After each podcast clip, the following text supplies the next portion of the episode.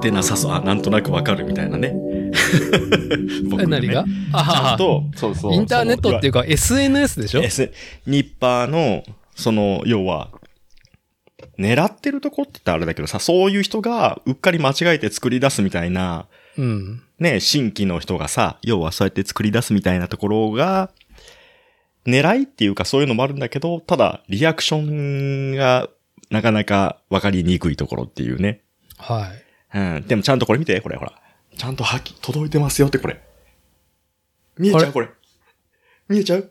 ちょっ、ことれ見あれ、何それ？見えちゃうね。これはあの、矢沢で吊るしたリフレクションボードです。ね、ちゃんとね、ちゃんと届いてますから、ええニッパーの発信は、はい私に。ええあのー前回の収録でも、カラバさん一押しの、まあ、あの、模型に限らない、もう便利アイテム、矢沢のどっちもクリップっていうね、あの、フレキシブアームの両端がクリップになっていてっていう。1000円ちょっとぐらいかな。僕も今日、うん、各種3本来て、早速今この収録に使ってるけど、めちゃくちゃ便利。うん長いやつがいいですね。なんか短いのと、うん。長いのと、あとクリップがちっちゃいやつかな。なんかいろいろパターンがあるんですけど、はい。その、ニッパーさんで、ニッパーさんで押してたのが、そのロングだったんですよね。確か600ミリだよね、長さ。600ミリ。だったっけな？うん。うん。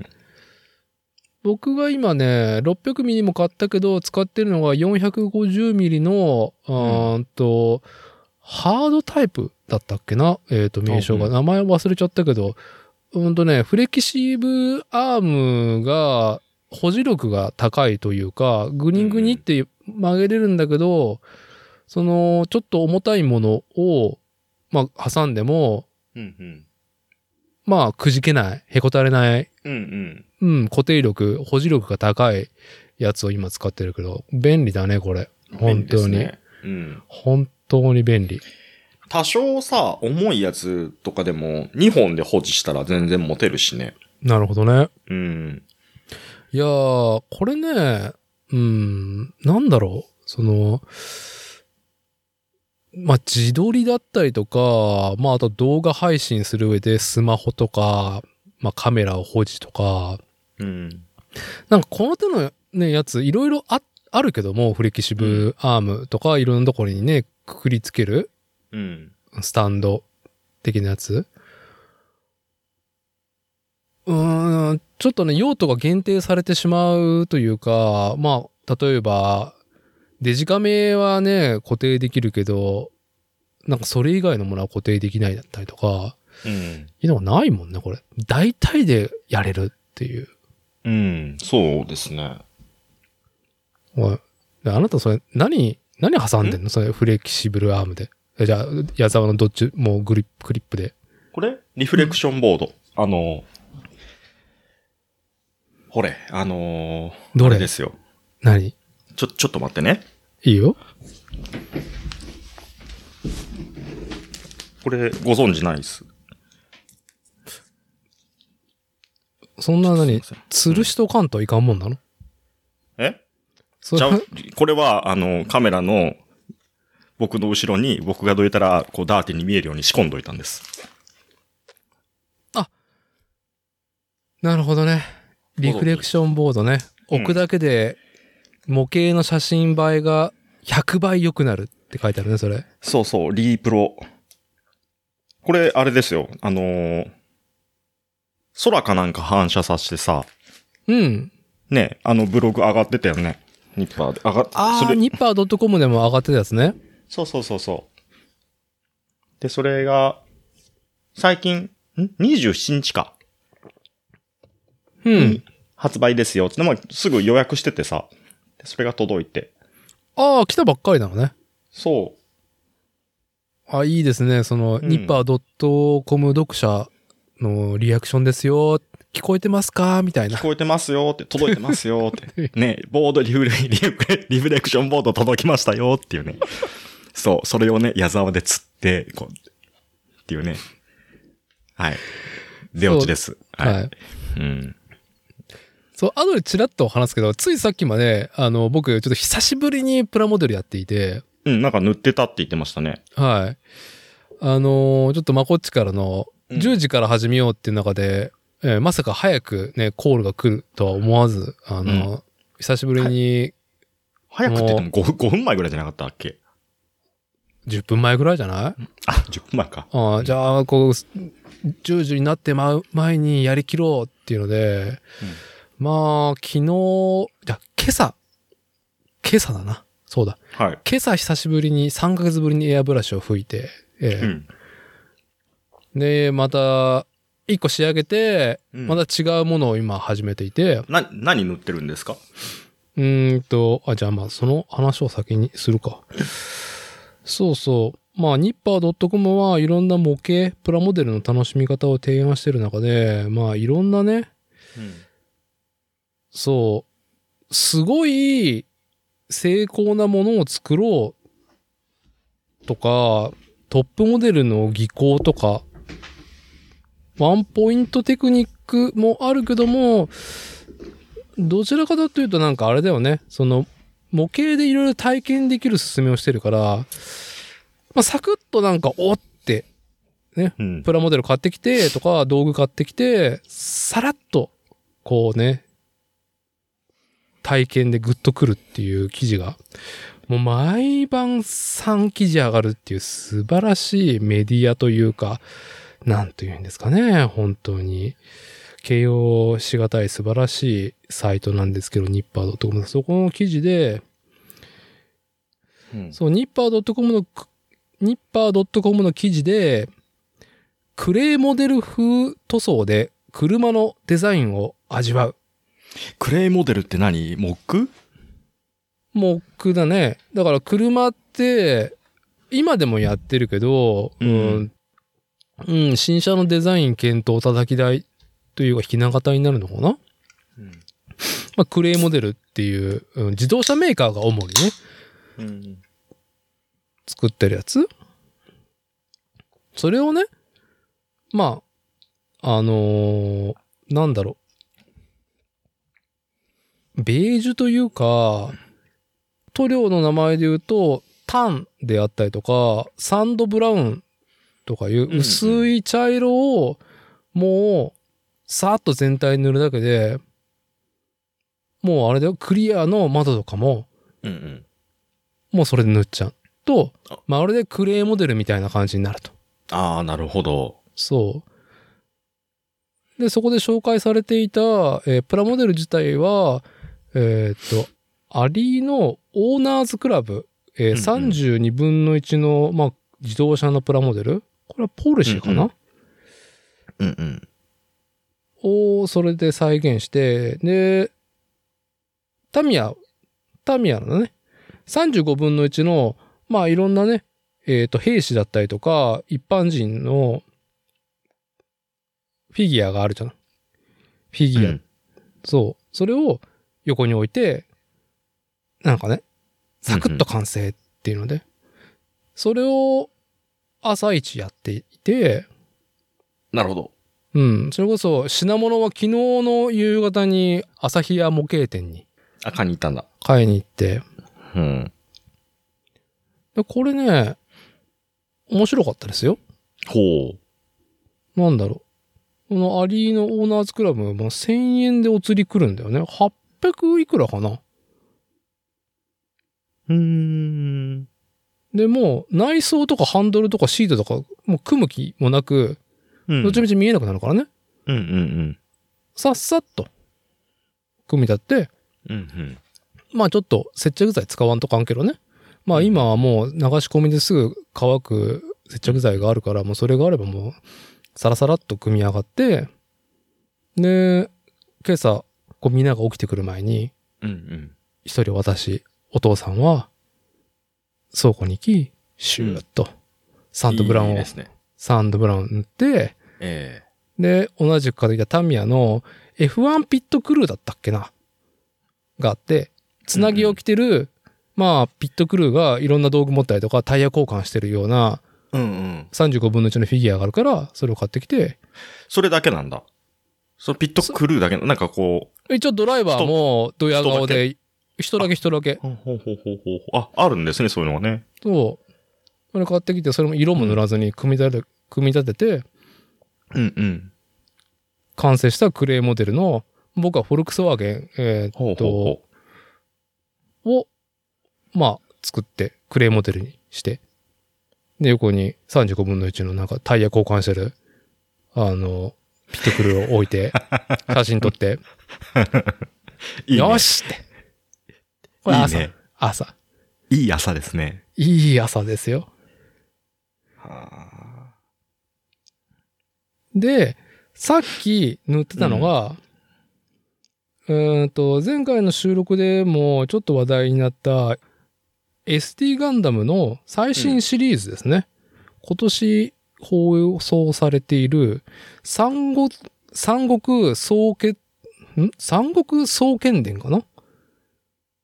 っていう、総まあ決伝？総決伝かな？三国総決伝かな？英傑の決そうだね。はい。の、うん。出てくる、まあ、三国志を舞台にしあにした、何？三国志？三国志ですよ。の武将？武将だね。武将はい。あ、ちょ、えっ、とね、誰買った？んだろう。超飛ゴッドガンダムです。なるほど。はい。超飛ゴッドガンダムの、ちょっとなんか、あのー覚醒した版の最近出たやつなのかなこれ。あ、そうだね。今年の4月に発売されたばっかりの、あ、炎王超飛ゴッドガンダムになるのかな読み方。ああ、なんか名前がきらびやかですね。ああ。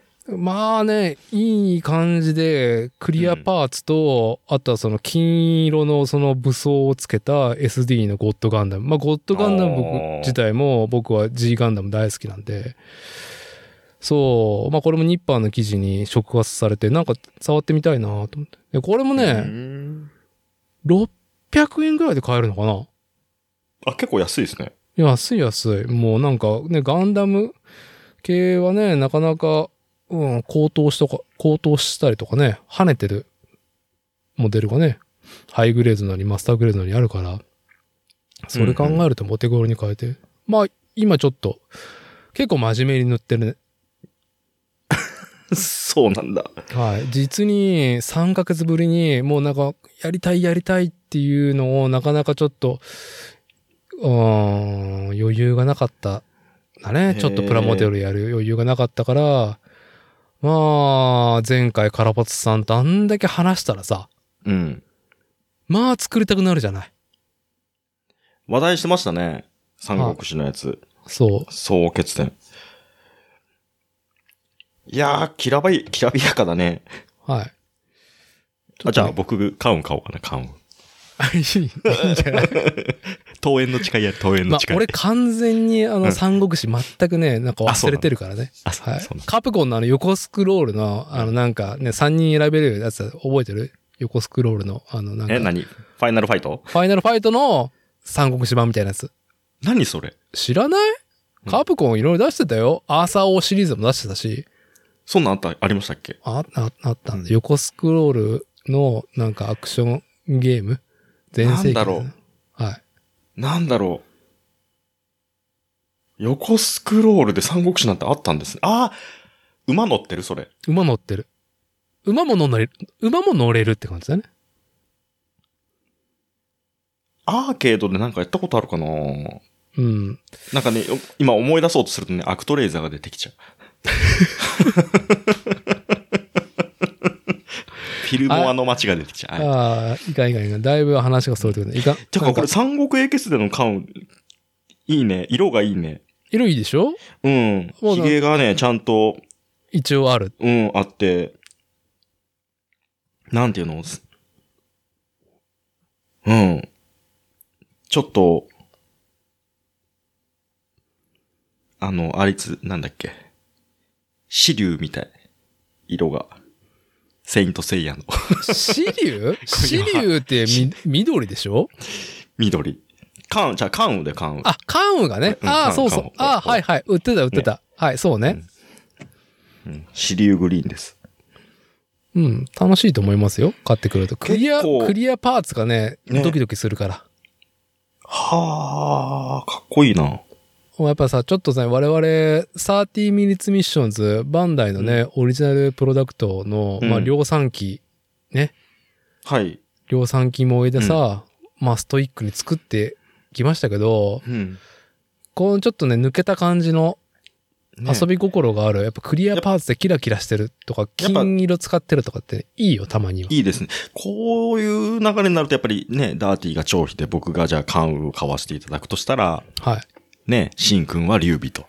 ああ、いいですね。いいですねあのー、シンくんは本当に SD ガンダム世代だからね、本当に。なんかね、言ってましたね。うん、カラパタさんと同じく。うんうん。えっ、と、大きく話がそれたけど、何だったっけ？何を話したっけ？いや、でもね、前回の、はい。あれはね、よかったよ。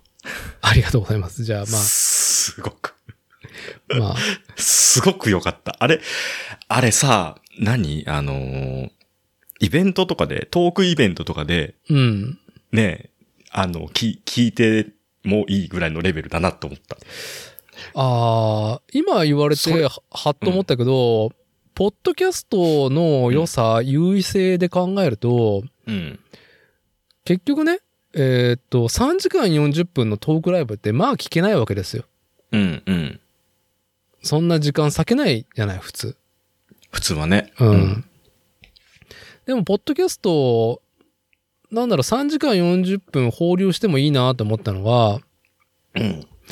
あの、エピソード割るとさ、なんか、まあ、聞いてるアプリによっては、なんか、シャッフルされちゃったりとか、続きがね、なんか、こう取りこぼしてしまったりとか、途中から聞いてしまったりとかするケースも考えられるなと思って。うん、うん、うん、うん。ね、やっぱ先行のハサウェイの話なんてまさに今旬の話だし、うん、うん。後半にした。うん、うん。まあ、これはまとめて。うん。というか3時間40分のその音声コンテンツっていうものを、うん。まあインターネット上にオープンできるっていう状態もやべえなと思って。すごいな。ああ、そうですよね。うん。で、おのおのの皆さんの都合で、まあ、あのー途中休んでもらったりとか、何回もね、分けて聞いてもらえればいいかっていう。うん。めちゃくちゃ疲れたからね。何が？聞くの？しゃ収録が？収録。おじさん頑張ったよ。これ辛いとかじゃなくて、うん。あの、さ、あの、常にさ、はい。なんて言うんだろう。カラバタさんってさ、あんなにさ、いつもトキントキンな状態なのかね？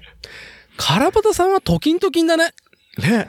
じゃあもうさ、トキントキンに、こう、よくぞ3時間40分食らいついたって思って。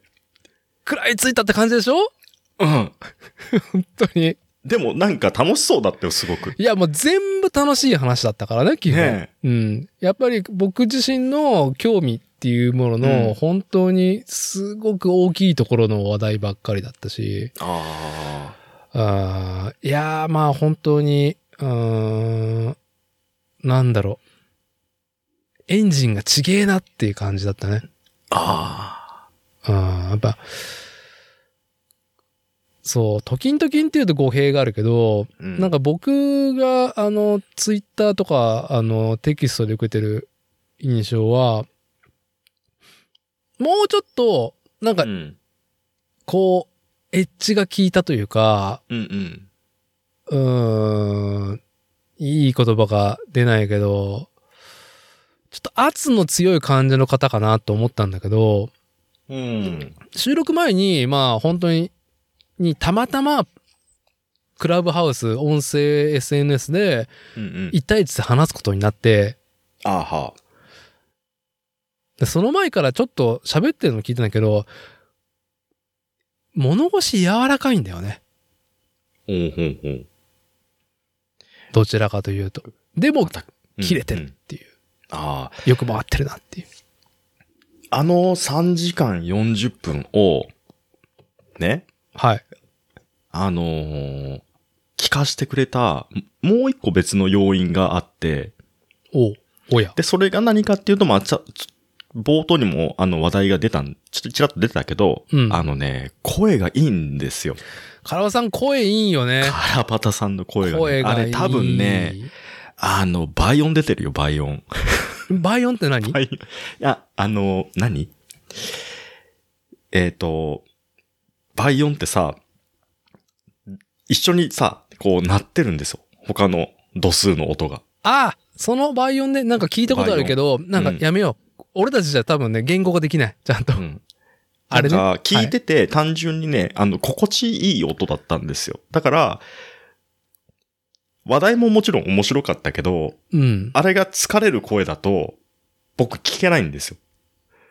そうね。どんだけ。け話題が、あの、面白くても、は3時間40分の、あの、時間を過ごせない。い。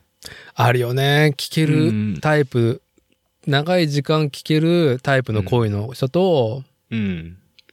まあ、まあ、やっぱゼニゲバみたいなガハな人の話は長時間聞けないね、やっぱり。うん。なかなか、うん、聞く機会がないから、どういう感じかあんまわかんないですけど、それ。うん。まあね、あの、聞けないから多分あまり表に出ないんだと思うんだけど、うんうん。そうね。うんあれはね、本当に、あれ、でもいいの？あんなにさ、あの、ダーティー前さ、チラッと言ってたことでさ、その、はいクラブハウスで、うん。あの、カラパタさんたちが、ああやって話してるやつを、うん。あの、アーカイブが欲しいみたいなことを言ってたじゃないですか。はい。結局、クラブ、ブハウスでうん、こう、流れて、うん。消えていってしまうのが惜しいっていうさ、惜しいですよ。うん。で、アーカイブがあれば、もっとこう、ね、聞ける機会が増えるというか、うん。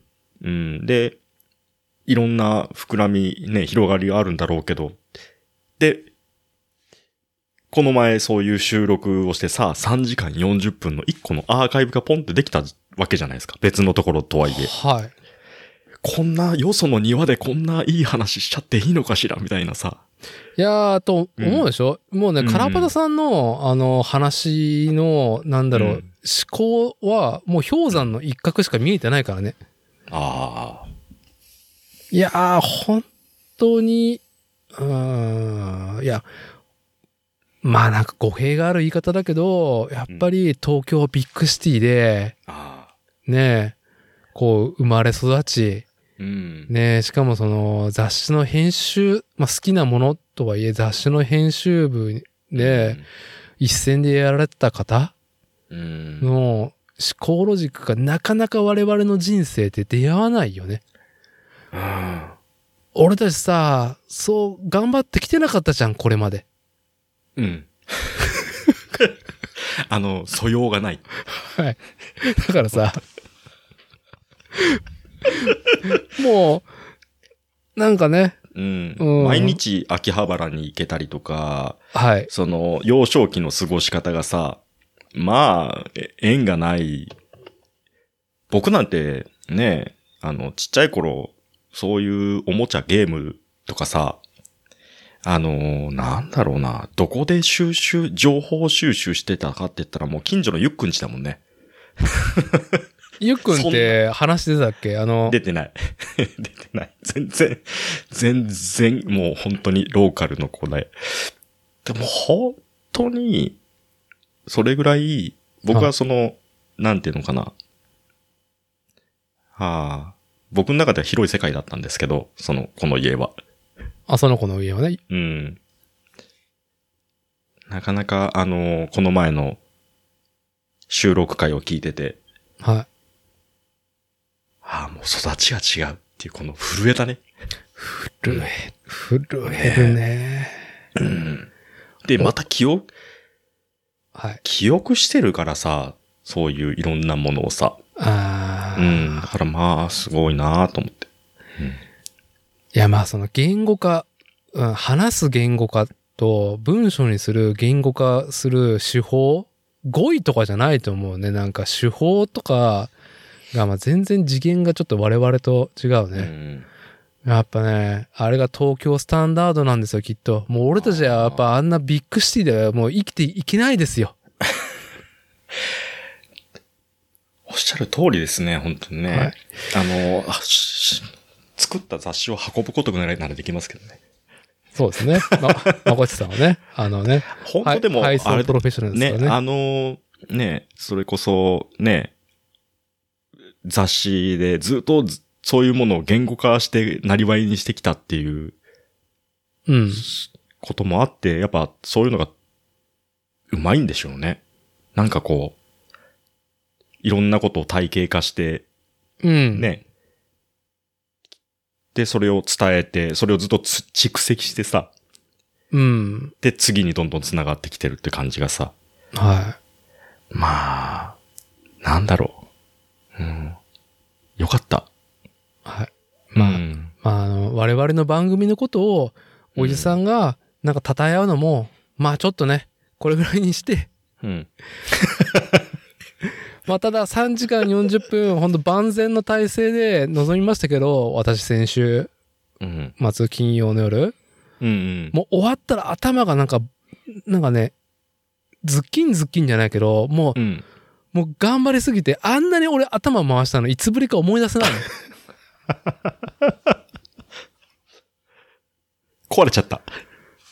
もうね、寝る前頭がね、こう、ボワンボワンしてましたね。面白い。はい。じゃあですね、あ、そろそろ今日の話題に行きますよ。は。はい。えー、っとですね、ちょっと待って。そう、うん。前々回の収録、まこっちさんと、まはあ、ほんとね、ね、カラパツさんの回と比べると、俺たち二人の話す2時間40分のうん。まあ内容の薄さたるやっていうふうにね、笑っちゃう。じゃあもうさ、僕とダーティーの回でさ、カラバタさん回を挟んじゃいかんってと思ったもんね。怒る人絶対いるよ。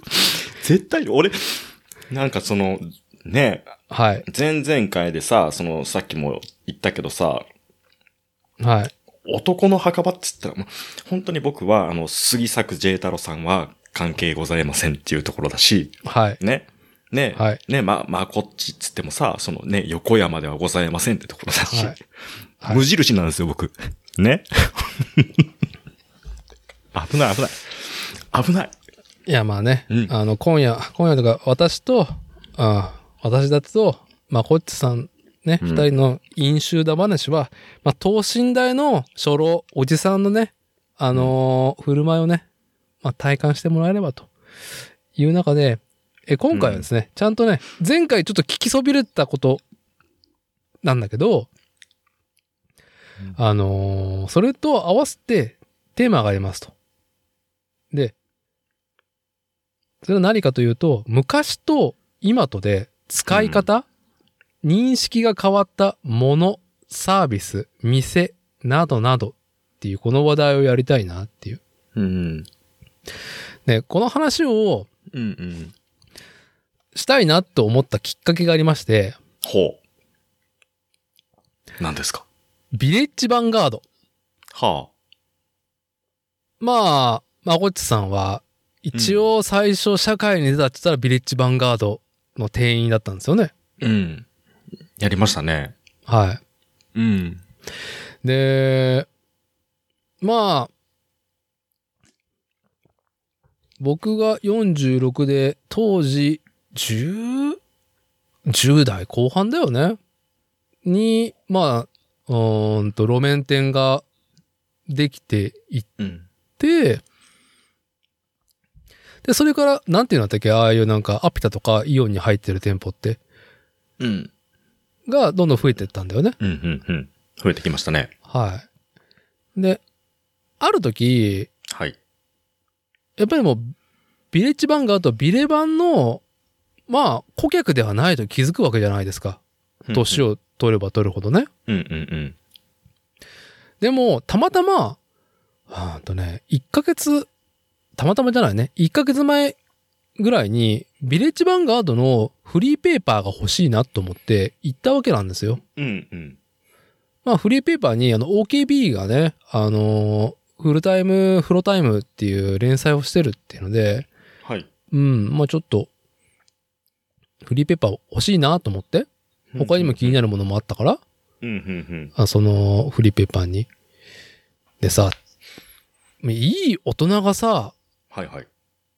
ビレ版に買い物用事ねえとは言え、フリーペーパーだけピッて持って帰るっていうその振る舞い、あまあできい。ないじゃないですか。あの、コンビニのトイレを借りた時に何か買うかっていうのに近いですね。はい。はいうん、うん。まあね、もう小市民の振る舞いとしてはそれはないだろうっていうので、うんまあ、妻と何買う、買うもんねえよねって、うん、うん。どうしよっかとか思いながら、あ、でも漫画、そういえば買ってないのがあるから、ちょっとなんか漫画あるかもしれないから見よっかっつって、うん漫画の本棚行って、うん。あーっと思ったんですよ。ははは。で、やっぱ、その、イオンに入っている店舗って狭いじゃないですか、なんだかんだ言って。うん、そうですね。で、本が置いてある、文庫とかコミックスが置いてあるなんて、まあまあ、本当に一角ですよ。うん、うん、でも、そこに並んでた漫画が、うん。僕が SNS とかで信頼を置くような方が、これおすすめですとか、うん、まあ好きなあの作家さんとかがおすすめしているうん。漫画とかのを買っていたやつが並んでいて、はははは。結構俺買ってるやつが並んでると思ったの。数少ないそのコミックスの種類の中で。うん、うん、で、まあ具体的にはパンパン屋のおにぎりの転がる街とか、くま、うんあ熊倉コーンのブランクスペースだったりとか、うん。うん、うん、あとはなんか、妻はなんかワンナイトモーニングの新刊あるねって買ってたのと、う。うんん。へーと思ったの。おー。要は、昔ビレッジヴァンガードって、うん、うん。僕たちの知らない扉？知られざると、まあ若かったこともあるんだが、知らないものを提供してくれる場所だったじゃないですか。いろんなコンテンツ、新しいものと出会わせてくれるところ？うん、うん。だったんだけど、今、コンテンツが溢れ返ってるうん昨今、はい。漫画アニメ、まあ漫画に限って言いますと、はい。もう、本屋に行ったら、うん。まあ山のようにあるわけですよ。今旬のものも含めて。そうですね。で、逆にうん。選べなくなってるんだよね。本屋に行くと。はい。ふとした出会いみたいな感じ？うん、うん、うん、うん。でもすごいビレ版のその店舗はとんがった漫画しか置いてなかったから、あわあ、じゃあこのチョイスだったら他に置いてある漫画何なんだろう？と思ってなんか結構二人で妻と眺めて楽しんでいて。ああ、はあ、はあ、はあ、はあ。だから、新しい出会いを提供してたのが当時我々10代の時にうん、うん。活用していた活用の仕方のビレッジヴァンガードだったんだけど、今、はこの溢れるコンテンツを相当してくれる選び取ってセレクトだよね。うんレコメンドしてくれてる店に変わってるなっていうのは？ああ、それってでも、うん。昔からそうだったんじゃないかなとも思うんですけど、うん。えーっと、それこそ僕が一番初めの頃に行った時ってまだ、えーっと、下北沢がバーンって出る前だったと思うんですよね。本当にその、えーっと、東海圏で数店舗はい。が展開していて、で、ちょっと縮小傾向になった時期があり、うん。で、えっ、と、しそれを打ち破る、そのターニングポイントというか、ブレイクスルーになったのが、下北の方で、ボンと。まあ、成功したっていうか、ある程度数字が立ったみたいな。で、そっから、えっ、と、いろんなところに急に、ドドドドドって広がる流れができた。で、その頃って、あのー世間では、あの、イオンが来たぞの頃。はい。で、各地方都市の商店街が、まあ、悪い言い方、悪い言い方で言うと、まあ、駆逐されていくようなイオンの出店ラッシュ。うん。あれに結構乗っかっていってるんですよね。うん、うん。で、今に、まあ、至る出店数になってはいると思うんですけど、うん。僕らがその最初に触れてた時のお店のスタンスっていうのも、結局その、いろんなものがある中で、おじさんが情報をそうとしてくれてたものだと思うんですよ。ただうん。えっ、と、セレクターが、そのおじさんでどっちかっていうと、えっ、と、なんて言うんですか。えー、ちょっと下手なことも言えないと思うんだけど、まあ、僕のイメージは、うん。ビートニクの文学が好きな人たちっていう風かな。ああ、あんまり僕はその辺ピンとこない方なんですけども。はなんかあの、旅してる人たち。あ。放浪とかそういうなんかこう、そっち系の、えっ、と、文化に結構精通してるような人だったりとか、うん。うん。だからこう結構パイプがあったりとかさ、はい昔のとこって、こう、どっかの街でもちょっとアウトローとかさ、その、あんまり日の光を浴びないようなものに、えっ、と、興味を持つようなね、うん。そういうチョイスが多かったような気がしてたんですけどね。そうね。うん。で、えーっと、今のその、まあ話がぐっと戻って、今のそのコミックのところで、狭いうん。コミックスのコーナーで、えーっと、そうやって自分が買ってるやつがあるうん。っていうのは、そこのコミックの、まあ担当のバイヤーさんがそういう目利きが立ってる人がもちろんいるとは思うんですけど、うん。いないにしても、やっぱそのイオンって、うん。書籍の売れる割合ってすごい低いと思うんですよ。どっちかっていうと、書籍コミックスの売り上げよりも、うん。雑貨で店の売り上げが立ってるうん。うん。バランスっていうのかな。で、逆にその、関東とか、えっ、と、関東の路面店、その、それこそさっき言った下北沢とか、うん。ああいうところって、あの、書籍、コミックス、うん。雑誌、洋書とかそういうものの、えっ、と、結構売れる割合が高い。へえ。うん。下北沢にディズニーのグッズ置いたってそんなに反応ないと思うんですよ。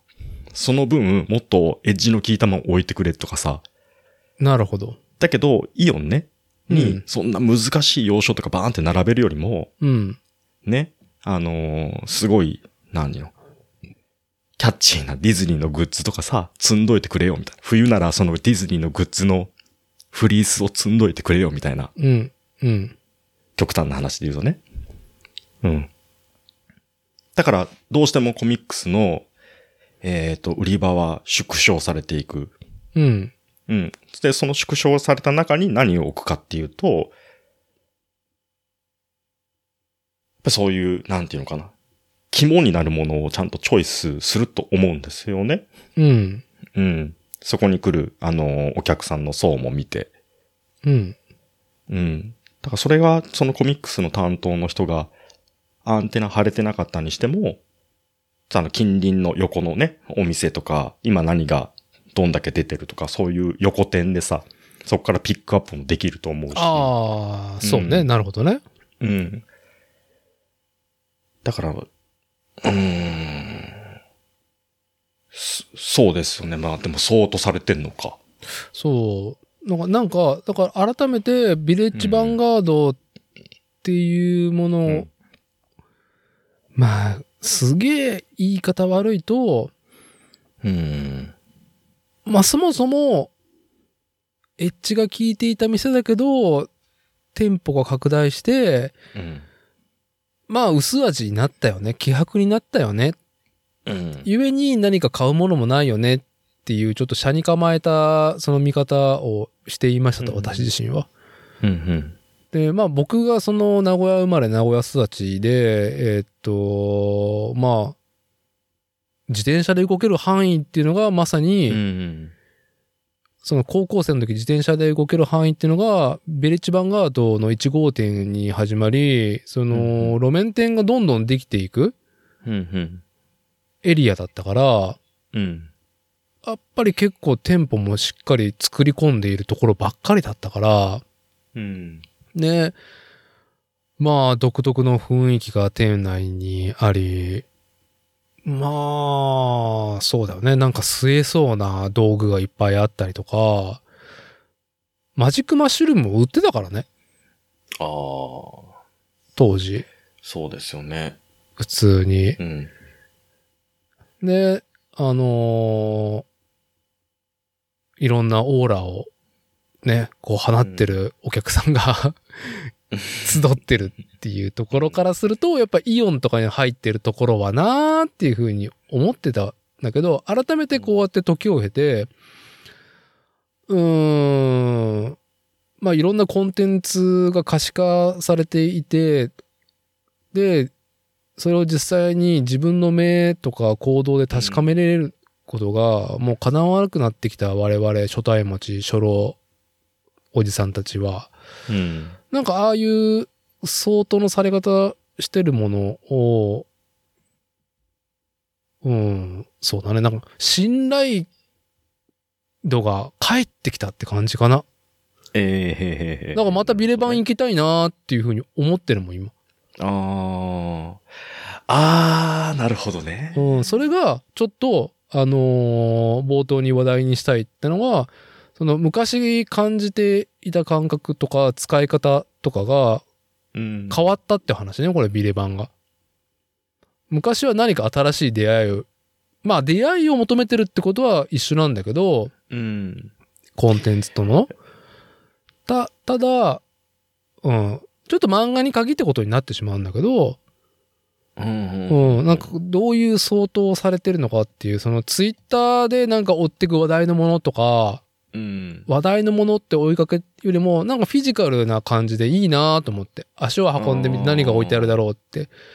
で、今特に漫画なんて想定にすごくこだわり持ってるから、まあこれは文庫だったりとか小説とかもそうなんだけども、うん。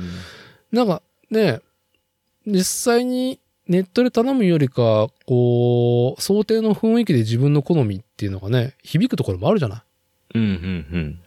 それがなんかね、こう出会えるかもしれないと思うと面白いなと思って、ビデバン。ああ。昔はさ、ポップが結構ね、あんまり、なんていうのかな、あんまり物にさ、ベシベシ貼ってあるのが珍しい、物珍しかったから、あー、そうだね。うん。で、割とちょっと離れた時期っていうのは、ポップがうるせえなって思う時期だったんじゃないかなと思って。で、あー、なるほど。うん、今は割とその辺のバランスがまたいい風に捉えれるようになってきてるのかもしれないですけど、うん。昔、だって、なんかあの、レジにさ、何についてたポップだったか忘れたけど、うん。あのーまあ、フランチャイズのあるお店のうん。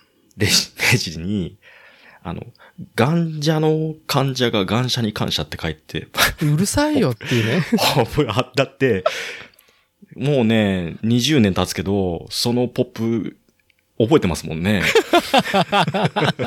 何を売ってたポップだったかは覚えてないけど、その分だけ覚えて、ああ、うまいこと言ってる。あー、でも、うんそうそう、ビレバンのポップってなんか、今みたいに、何言ってんだよとか、思わずツッコミをね、入れたりとか、薬としてしまうものはね、うん、ポップ大喜利みたいなものがあったよね、確かに。うんうんうんうんなるほど、なるほど。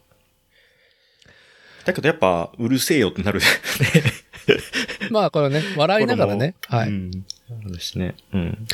じゃあ、ちょっとビレバンの話をはい一旦締めるんだけど、うん。ちなみにうちの妻がですね、お、はいこれはっつって、うんなんか私出会ったかもしれないっていう漫画があって、うん。何ですか？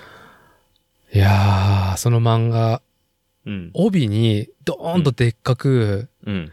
ダブルアナル寂しんぼって書いてあって、強いですね。強い。ですね。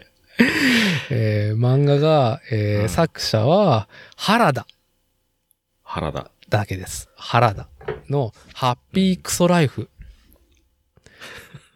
で、これ帯続けますよ。うん。原田の描く極上のダメ男かける2。BL の概念を覆すハイクラスな下品がここに。愛すべきロンリーアナルス。チンチンは天敵やねって、帯に書いてあって。ただ、これ、ただの呼び水になってんじゃなくて、うん。妻はなんかゲラゲラ笑ってるんだけど、まあ、うちの妻は本当に、まあ漫画愛好家というか、まあだいぶ収集してる人なんですけど、はい。もうね、大好評。よくできた漫画だなっつって。バンブーコミックス。かな？なんか、でこれ、今、ちょっと今、画像を見たんですけど、はい。あの、表紙のね、その、ハッピークソライフっていうこの字がね、うん。あの、茶色っていうね。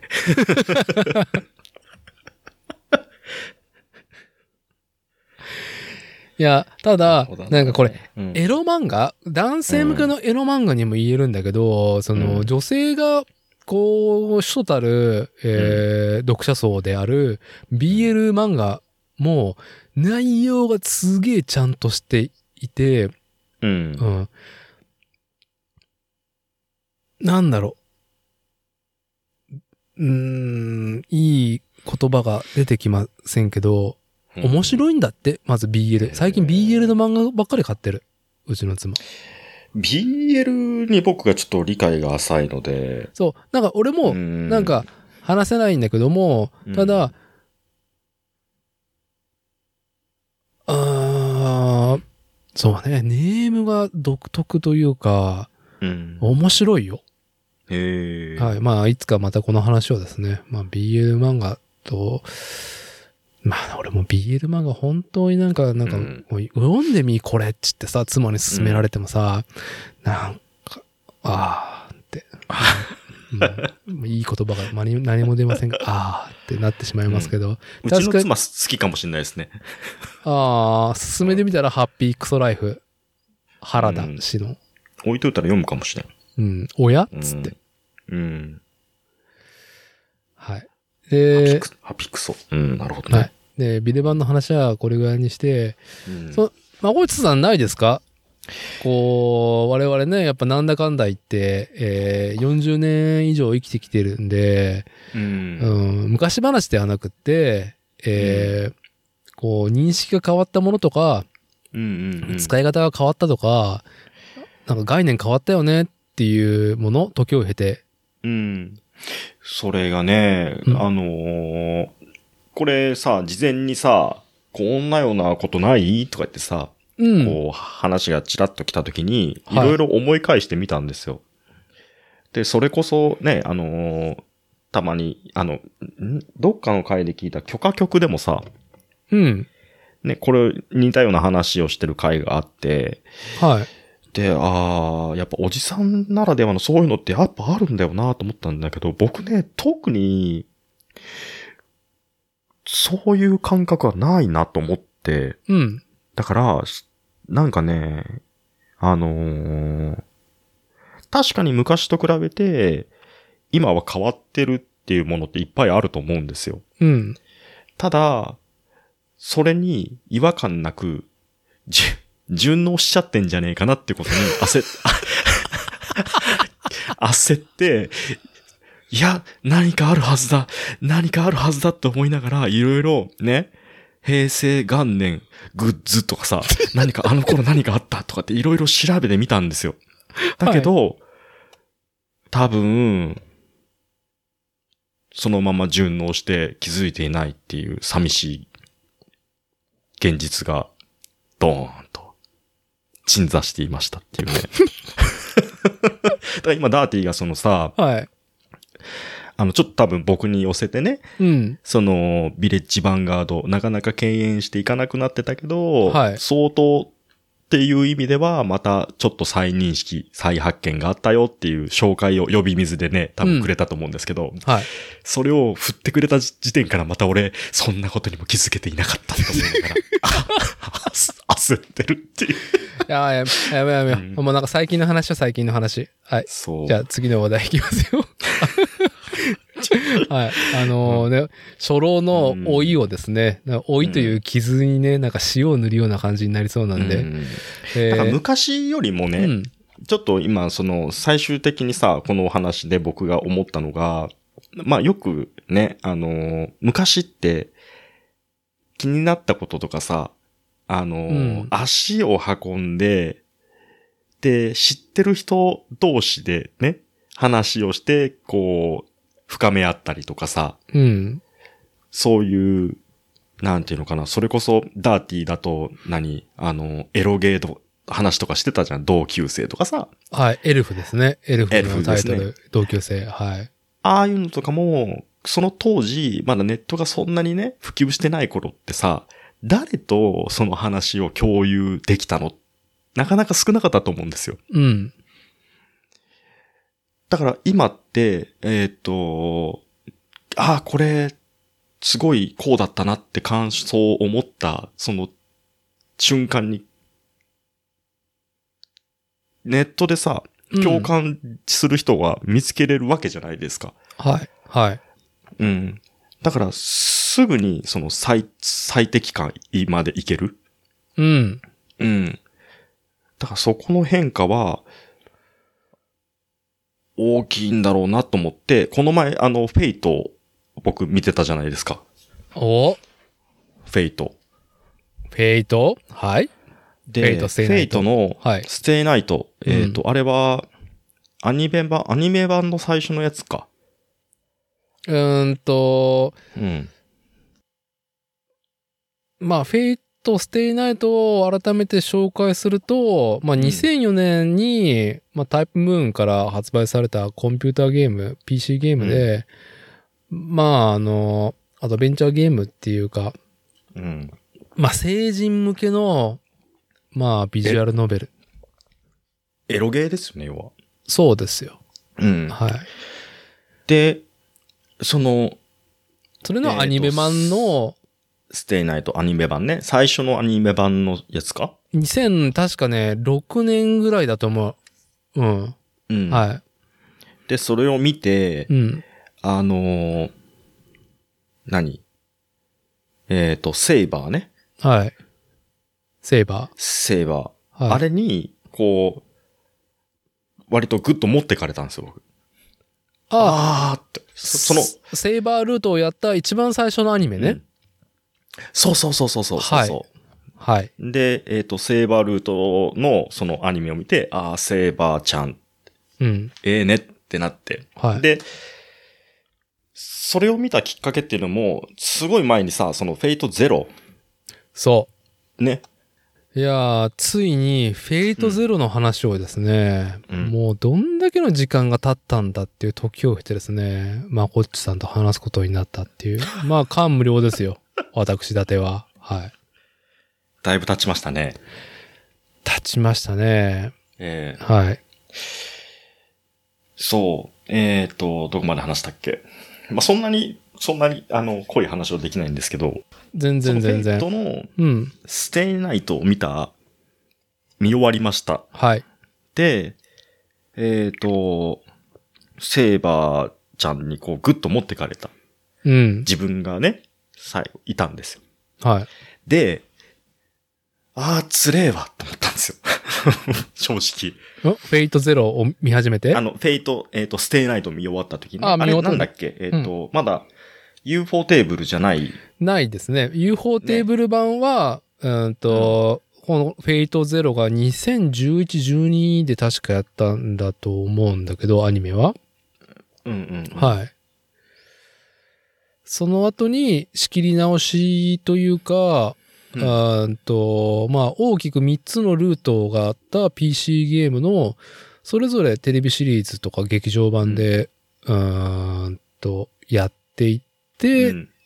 で、UFO テーブル。まあ、鬼滅の刃の UFO テーブルさんですよ、今となっちゃうん。が、まあ、ほんと、度肝を抜くクオリティで、えー、あの、アニメシリーズ、劇場版をやっている。その一番最初の UFO テーブルというね、うん。会社を本当に名を轟かした、えー、フェイトゼロアニメシリーズ。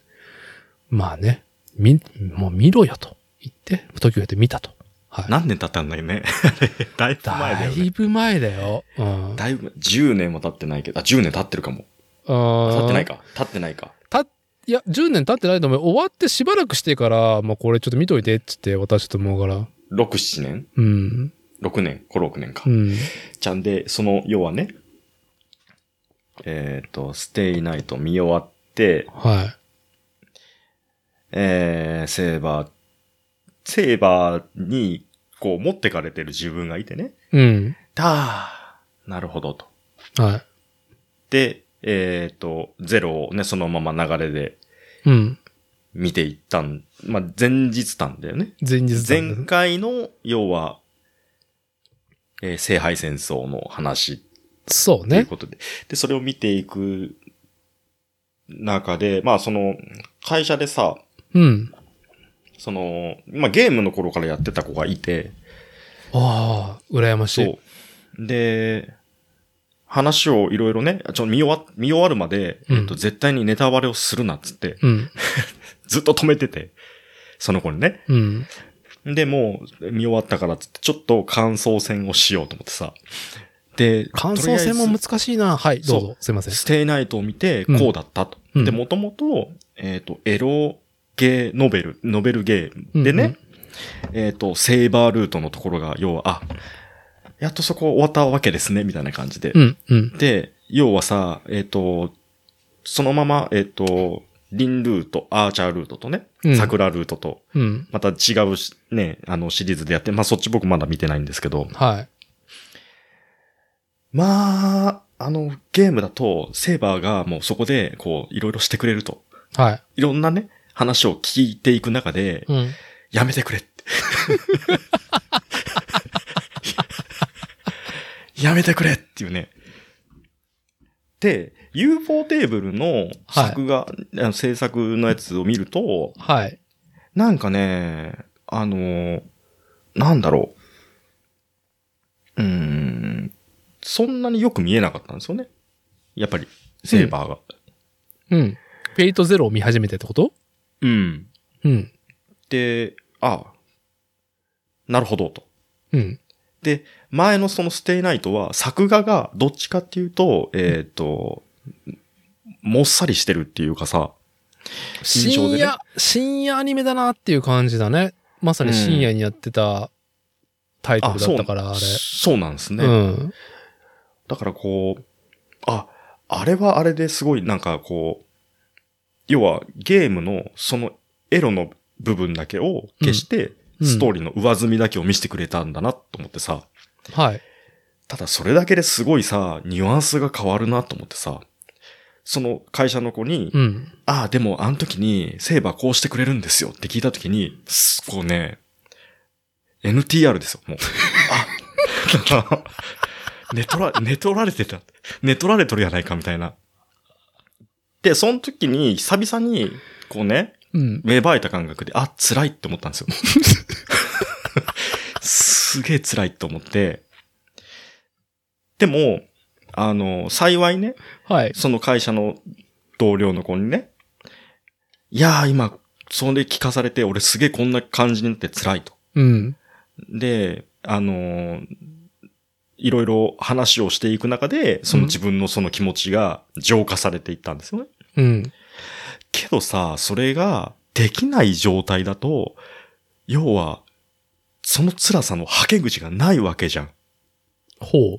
それをね、昔、そのリアルタイムでやってきた人たちは、ずっと抱えてきたんだなと思って、うん。ただただ、あのね、なんていうのかな。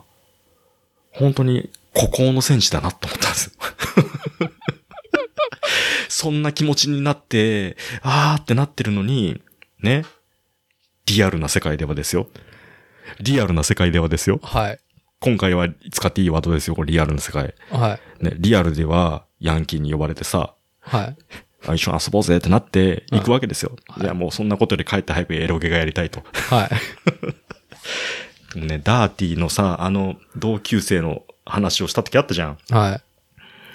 初めてね、想像がついた。ああ、これはさぞ辛かったにちげえねえと。同級生は辛くないけど、他のタイトルだね。もう泣きながら抜いたっていうですね、素晴らしいネットミームが生まれているんですけど、ネットミームじゃねえや。はい、名言が生まれてるんですけども。あれはでもさ、そん、なんていうのかな、その、精神衛生上良くないよね、と思って。いや、いい、これね、うーん、これは、本当にさっきちらっと話した、エロ漫画と、あのー BL うんうん。の、その漫画が面白いっていうことにも通ずる話だと思う。おー。これ。エロゲーの面白さって。で、もう、今コンテンツが、えっと、もう溢れてるから、エッジが効いたものしか、エッジが効いたものを求めてるじゃんだかうん。らね、エロゲー属性のものがすげえ出てる今。あ、そうなんですか。今。僕のう、ん。僕自身のね、個人的な体感で言うとね。あああ、エロゲーの昔のタイトルでこういう話あったよね、みたいな。あー、そうなんですね。うん。いや、僕はね、耐えれない。あんまり、良くないと。で、はい。で、はい。こうね、自分で解決する前に、あの、すぐに、こう何、最適解にたどり着けちゃうから、うん。助けを求めちゃうんで。助けて誰かって。それ何ネットで？そう。何か救いの手がネットにある、はあるんではなかろうかそうと。。そう。同じ苦しみを抱えてる人がいるはずだっていう、はい。そういう同胞探しが始まっちゃいそうで、はい。なんか、あの、あれだなって思ったっていう。そう。だからフェイトはゼロ見て、うん。えっ、と、なんだっけ、えっ、と、次の、要は、リンルートのやつ、うん。?UFO テーブルが作ったやつで、ねはい。はい。で、それもう一回ちょっと見てみようかなと思ったけど、うん。まあいいやと思って止まってるけど、うん。いや、もう、うん。あなたは Fateという、うんそう、あのーもう Fateっていう、その、領域に足を踏み込んだんだから、うんもう、あれだよ、今年、だよな。今年ゴールしたばっかりだからね。ついゴールしたの？あれ。そう、ついに、だから桜ルートであるうん。映画3部作、 Fate/stay night Heaven's Feel っていうのあが終わったんですよ。3本目の、あれ劇場版なの？劇場版。もう UFO テーブルの仕事は今、鬼滅の刃が絶賛されてるけど、いや、鬼滅もすごかったけど、うん。もちろんね。うん。いや、あんまり、やっぱりさ、ちょっとタイトル的に、まあ、ポップじゃないのもあるんだけど、ヘブンズフィールやばかったからね。ああ、見たんですね。やばかったからね。その、前回の収録で、うん。まあ先行のハサウェイの話をして、本当うんにその、まああれはアニメではないっうん、うん。ていうぐらい話したけど、ある意味、そのアニメのケレン味とかを活かしきった、すごい映像体験だったから、うーん。あと、フェイトゼロを見たんでしょ？見た。エミヤ切り継ぐと、うん、うん。琴峰綺麗を、綺麗とね、切りつく。うん、うん。あの男たちを。見ましたね。まだ君はあの決着を見てないんですよ。見てないですね。あ、そういうこと。決着を見るべきなんですよ。なるほど。はい。それは桜ルートの最後にいるわけね。うんと、ななんで、そのなんかゼロから見た方がいいよってメールのやりたいで紹介したかというと、うん。ゼロで散りばめられた、その、実は、うーんと、さっきもまこっちが言ったように、そもそも、 Fate/stay night っていうタイトルのうん。PC ゲームがあり、アニメ化されましたっていう。うんで、3つのルートがありますと。で、うん3つのルートっていうのは、それぞれ独自の物語で終わるんじゃなくて、どんどんどんどん、その、謎が解明されるっていうか、あの世界のディティールが、うんと、克明になっていくの。ルートを重ねていくと。うん。セーバーのルート終わりました。で、リンのルートのやつを、えっ、と、 Unlimited Blade Works を見に、み、えっ、と、見ると、リンの動向だったりとか、他の者たちのや、その、言ってることっていうのがよりディティールが増しますと。うん。うん。うん。桜で、ほぼ全部わかるっていう。ああ。気持ちいいよあと、もう最、本当にもう繰り返すけど、うん。エミやキリツグと琴ミリキレうんうの、ん。なんか、あの戦い？うん。もう再戦はないのは分かってるけど、うん。まあ決着がつくんですよ。はあ。なるほど。そういう意味では感想しがいはあるよ、とは。まあ、ぼちぼち行こう。じゃあ見ようかほんとね、あんまり話題になってないけどね、な。うん。ヘブンスフィールはやばかったよ、三部作。あ、そうなんですね。あれ、なんか、ネット、ん？ネットフリックスとアマゾンプライムで探したけど、多分有料しかないと思そうだよねう。。うん。なので、あの、DMM で DVD 借りようかなと思ったけどさ。ああ、なるほどね。はい。あ、初めて表の、久々に表使うぞと思って。DFM でね。そう。はいああ。まあそうなんですねい。や、でも僕はあれですよ、ネットフリックス加入して、うん。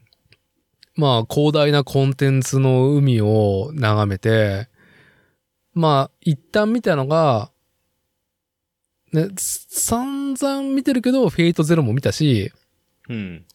パタリロを見たね。パタリロね。パタリロ。なぜ？パタリロ、まあちょっと今日はやめとくわ。今日はやめとくけど、パタリロ、パタリロやべえなと。パタリロやべえよ。本当に。本当にやべえ。あれは。ちょっとギョッとする、今見ると。おまあでも、フェイトゼロね、あのー見たんだったらぜひ、ヘブンスフィールまでね、駆け抜けてもらいたいなっていうので。そっか。はい。じゃあアニメの話になったんで、まあ、あの、我々のメガロボックス2、ノマドの話を締めますか。決着つけますか。うんファイナルラウンド、うんメガロボックス2もファイナルラウンド終わりましたね。うん、終わりましたね。どうでした？ああ。うーん。いや、俺は、うん。なんだろう。多分、昔の僕だったら、うん。こう、納得いってなかったんだけど、俺は拍手してた。うん、うん、うん、うん。俺は拍手してた。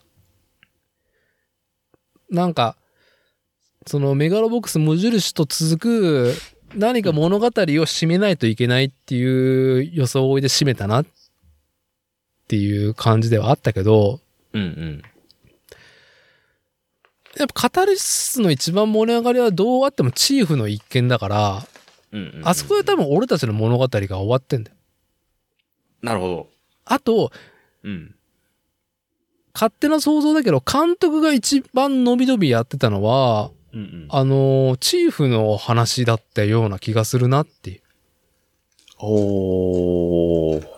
やっぱり主人公ジョーがうん。また戻るわけじゃないですか。うん、うん、うん、7年間去ったところうん。うん、うん。に。で、そこにはもう自分が去ったがゆえに居場所はなかったんだけど、うん。前みたいにはいかないけど、再びっていうね、場所を取り戻す話だったわけじゃないですか。うん、うん、うん。ハチドリね。ハチドリ。はい。みんなのハチドリね。で、まあ、なんだろう。正直、あこういう風かぐらいで、カタルシス何にもなかったんだけど、逆に自分の中に、こう、問いが生まれたのは、まあ、多分昔の僕の好みだったら、うん。まあ、フラグが立ってるわけですよ。ジョーにも、うん。最後のライバルである、まあ、メガロボックス2の、まあ、最初から示されてたライバル、うんマッ。ク。二二人ともに、まあ、死亡フラグが立ってるわけですよ。うん。多分、悲劇性、味付け濃いような終わり方できたと思うん。うん。うんう。でも、そんなん見たくないじゃん。見たくないね。う んおじさんは見たくないよ、そういうの。二人ともさ、うん。いや、見たくないじゃん、本当に。そんなの。悲劇という傷口にさらに塩を塗りたくるようなこと。うん。そういう意味では、あ、タオルが投げられたな。ああ。うん上手にタオルが投げられたな。うんうんうんただ、すごくいいなと思ったのは、うーんと、権力者、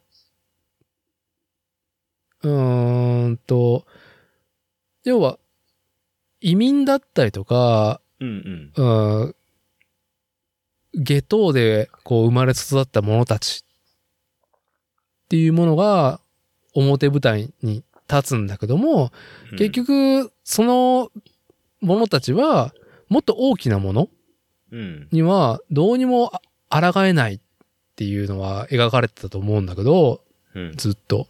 うん。うん。その大きなものっていうのが責任をちゃんと取ったなっていう話で、なるほどね、留飲を下げる内容になってるなっていう。うん。だから、こう、なんか綺麗にやりすぎだろうとも思うけど、うん。うん、あれ以外になんかいい作がなんかねえなっていう感じ。ああ。まこしさんはどうでしたか？ベタではあるけど、まあみたい、なそうだね。ベタではあるけどっていう。うん。急にあの、ゆきこさんがきれいいい女に見えたよね。ゆきこさんはね、うんう。ん、本当にぐっとね、うん。あの、ようやく、ヒールをっていうさ。あれ、あのやりとりはね、萌え、萌えっていうか、うん。いいよね。あのダブルミーニング？久々に。ー そうね。ね久々にダブルミーニングだよね、あれ。よかったよね。うん。あ、だからその、やっぱり、あの、うんゆきこさんに、こう、グッとくるってのは、メガロボックス無印から見続けていてよかったなっていう。あー。ポイントだよね最初のね、あの、有利のね、そう。有利と一緒にいる時のユキコね。あそうのユキコがね。あのゆきこ感をツンツン、ツンツンしてるユキコね。経て、経て。経て、ね最後はなんかあの、バス乗ってきたよ、みたいなね。そう。ユキコ。だから、あの、ゆきこさんと、あの、あ、名前ど忘れちゃったな。えー、朝、浅本さんじゃなくて、さ、佐久間さん？あ、そう、佐久間さんか。うん。あのロスコ？そう、ロスコの社長との、うん。その、やりとりが、こう一番バチバチしてたのかもしれないな、と思う、最後。後。もう、なんかこう、時間が短いからなのかわかんないけど、でもその、うん。あの、佐久間さんの描き描き方が、佐久間だっけ？佐久間だよね。はい。なんかこう、安、安易、あ、わかりやすくか書かれてるからさ、うん。ちょっと乗り切れないところがあったけどね。なるほど。うん。そう。まあでも、でも、ああのはい。えっ、と、ファイナルの前、10、ん ?12? だっけ？うん。は、普通に泣いたよ。あれは ねま、マックが、もうえ。ね、うんあのーなんちゅうの、こう、酒に溺れるシーン。酒に溺れるっていうか、酒に逃げるしかないっていう、そうそう。俺だよハキームだよみたいな。ハキームだっけ？昔の同僚で、そうそうそうそう。警察官時代の。うん、そう。あれはね、うん。あれはちゃんと、なんかこう、ね、あのーあ、ちゃんと気持ちをマック寄りに寄せてくれたなっていう、うん。うん、気が、まあ、したけどね。うんだから、そう、常に、もう、うん。あの最後、ファイナルラウンドっていう、まあ最終回で、うん。ジョーとマックがリングに上がった時点でもう俺の中で完成してるんだなって思ったのは、うん。うん、その、マックの話をするそれより前に、あの、ジョーがチーフのギアを出して、うんうん。これを使いたいんだ。うんうんうんうん。あれで号泣ですよ。ああれで号泣ですよ、もあ。なるほど。うん最後はあのギアレースじゃないっていうねう。。そうん。う。なんか、あそこも、なんか、もうそれでもう満足。あれで俺なんかもう、完走した。もう、あれでリング上がるんだったらもうそれもう OK。もう OK って。ねでも住民はテレビで見てただけだからね。あいつら。テレビかよ、お前現場来いよっていう。金がねえんだよ、金が。あそっか、そっか。金がないんだよ、あの人たち。はい。まあ、終わりましたねっていうところで。終わりましたね。はい。うんうん。なんか、あの、でも、あれだね。あの、あの、会長の言葉あったじゃないですか、僕が。こああ、あの、有利の弟子になった竜ね。あう。の、ちょっと、下半身不随になってしまった。そう。んで、そのそばでね、会長が言ってたさ、ね、こんな、ね、お湯ぼれでもうん。っていう、ああいう感じだ、なんか、あ、ジョーと、そのマックっていうかさ、あ、そのジョーを取り巻いたその周りの人？うん。うん。が、みんなその、寄せられていくっていうかさ、うん。うん、あそういう話だったなーって最終的にさ、はい。感じましたっていう。まあ、悪くなかったですね。うん。まあ、ちょただ、どうしても、このなんか、こう、ね、含んだ表現になってしまうのは我々。うん。あの、チーフの話があまりにも良すぎたから、あのうん流れが、うん。ちょっとあれに持ってかれちゃってるよねっていう。そうね。起承転結の木の部分だからね。あれ。あれがあまりにもよくできすぎてたがために、うん、ちょっと後半、尻つぼみ感は否めないなーってのは正直なところだけど、まああれを見れただけでも面白かったけどね。まあ、そうですね。うん。ノーボルーベラだよね。ラララーララ、ラララーラララですよ。本当に狭いところのネットミームですね、今。狭いところの。そはい。う。うん、歌、歌、歌の力ね。歌の力。歌の力です、あれ。だ歌の力に引っ張りすぎてたのかな？若干。あちょっと使いすぎだったかな？ー、かもしんないね。うん。ハチドリのモチーフとうん。歌を使いすぎだったかもしれんね。ねえ。ちょっと頼りすぎた。歌に。ノボルベラにた頼りすぎたかもしれん。うん、俺、あの曲で泣いたのかもしれん。うん。いや、本当にね。あの、ああ。まあだから、うんそうね。まあもしかしたら、あの、メガロボックスシリーズやメガロボックス2、ノマドの、あの、5話6話まで見ればいいんじゃなかろうかっていう。あとは流し見で。流し見って言っちゃうとまだね、あまあね、違うかもしれない。脳内、脳内保管してくれればみたいな。ううん。ん。はい。そうね。まあじゃあ終わりましたね。メガロボックス終わりました2うんノマドっていうところで。えー、っと。あとはなんかそう重きを置いてないことしかネタがないですけど、まこいちさんは何かこぼしたいことはありますか？本当にね、もう一番最初の話に戻るんだけどさ、はい。カラパタさんとさ、うん。やるさ、きその話の流れになったのはさ、うん。これはね、あのーちょっと、あのーどうしてこんな流れになったんだろうっていう感が否めなくて僕、その、すことの経緯とか全然知らないからね。ああ、なるほどね。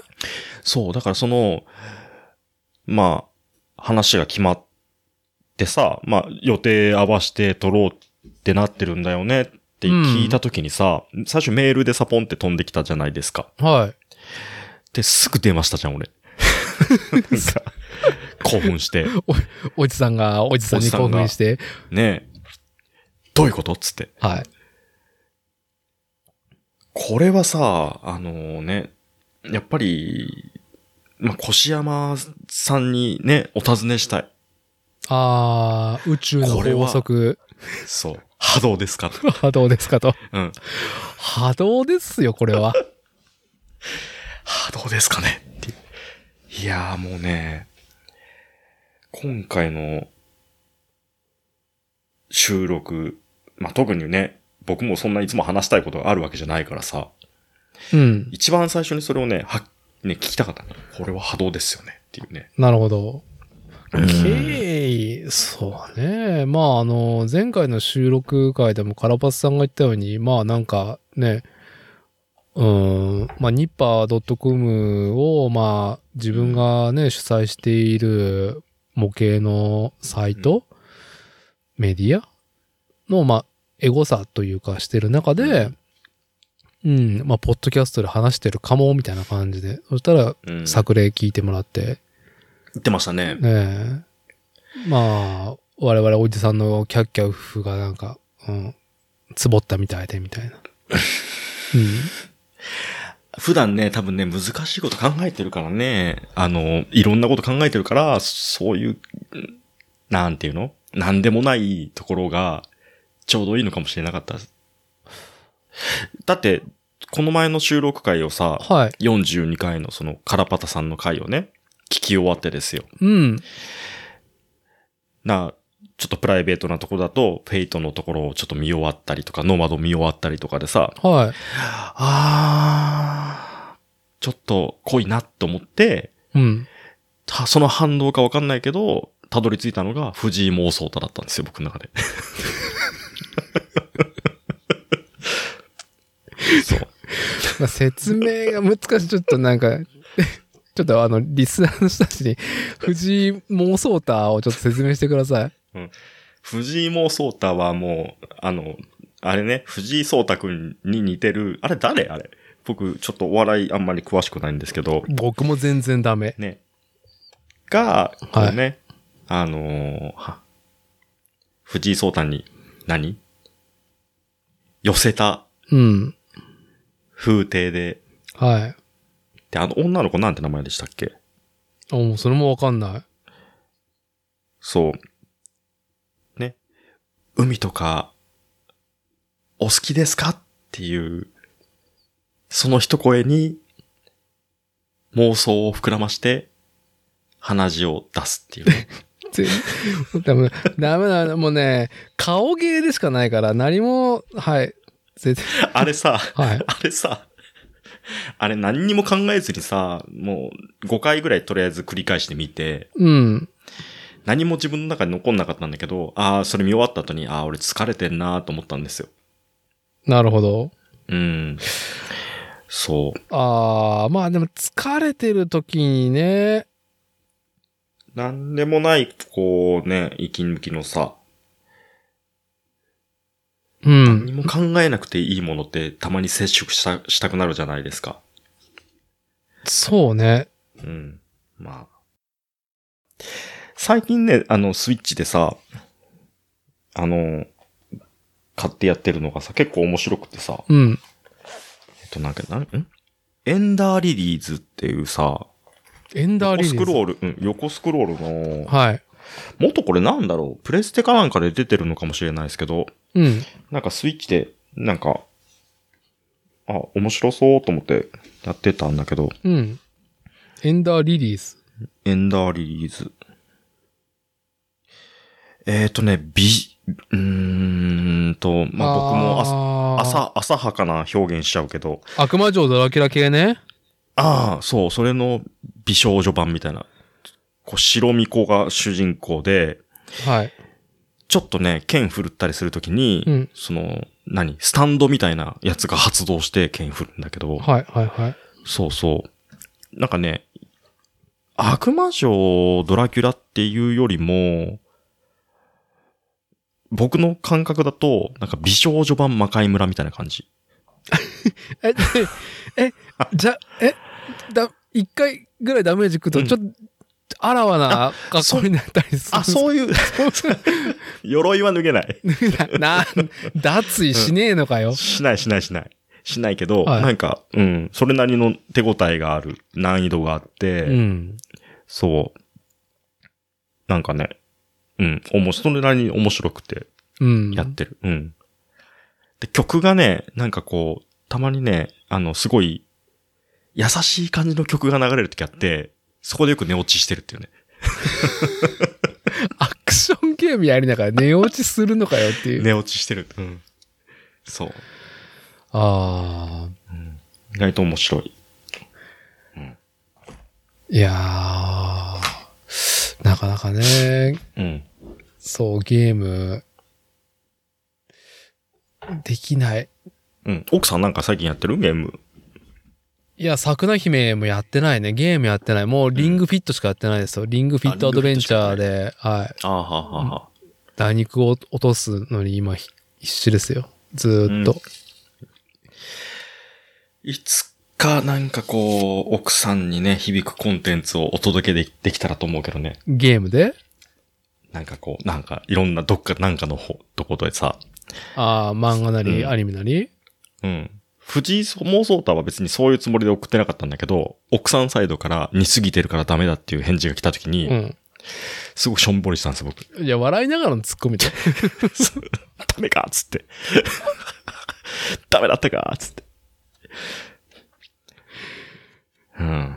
うん。リングフィットずっとやってんだ。リングフィットずっとやってるね。リングフィットアドベンチャー、まあ、ニンテンドースイッチの、うん。あーんと、なんて、リングコンと呼ばれるね。まあ、トレーニングができるゲームだよね。ただね、あれね、もう、うつ病？改善とか、あの、腰痛改善に、医学的に、その実証されてんだって。ん？な、どういう、どういうこと？えーっと、まず、まあ、うつ病と腰痛ってなんか、違うけど、うん。この治し方の手法っていうのは似てるのかもしれないなっていうのが、まあ、その記事見て思ったんだけど、うん。まず腰痛は、えーっと、まあ、ストレス性で発症するっていうのが今ね、言われてることね。うんはい。で、ある程度の運動が必要ですと。やっぱり継続的な運動が必要ですと。うーん。で、それが続けれねえからみんな腰痛治らないんだって。なるほど。でも、リングフィットアドベンチャーは、うん。まあ、ゲームにおける成果報酬、報酬系、人間の報酬系を刺激して、うんうんこう、続けたい、やりたい、また報酬、まあ成功体験得たいっていうのがゲーム内に仕組まれてるから、うん。うんうん。続くんだって。要はそのタフな運動じゃなくてもいいから、で、メニューがめちゃくちゃちゃんとししてるんだって。うーん。リングフィットアドベンチャーで実際にやる？成功報酬ね。成功報酬？うんうん。で、もちろんこれは、あの、手法としてはうつ病にも効果があるっていうのは、うんうんなんかうんうん。医学的に検証されて、なんかちゃんと論文出てるらしいよ。成功報酬か。うん。なるほどなぁなんか、いい感じで、うん。こう、全く魅力のないゲームなんだけどね。なんだろう、その、キャラクター萌えとか、うんうん。全然ないから、あれ。リングフィットアドベンチャー。結構その1回のそのセッションっていうかゲームのうん時間はみ、長いんですか？そんなに？あ、だから、自分で変えれる。それうは。で、負荷も選べるから、うーん。あの、リングコン結構ハードよ、大の大人がやっても。僕でも、汗だく？うん？汗だくだし、めちゃ筋トレになるよ。筋トレというか、うん。あ、俺使えてない筋、うん、筋肉を動かしてるなって感じはある。ああ。汗かいても、曇んないからいいね、リングコンだと。それはね、VR と比べてってこと？そう。そうね。曇っちゃうもんな、あれ。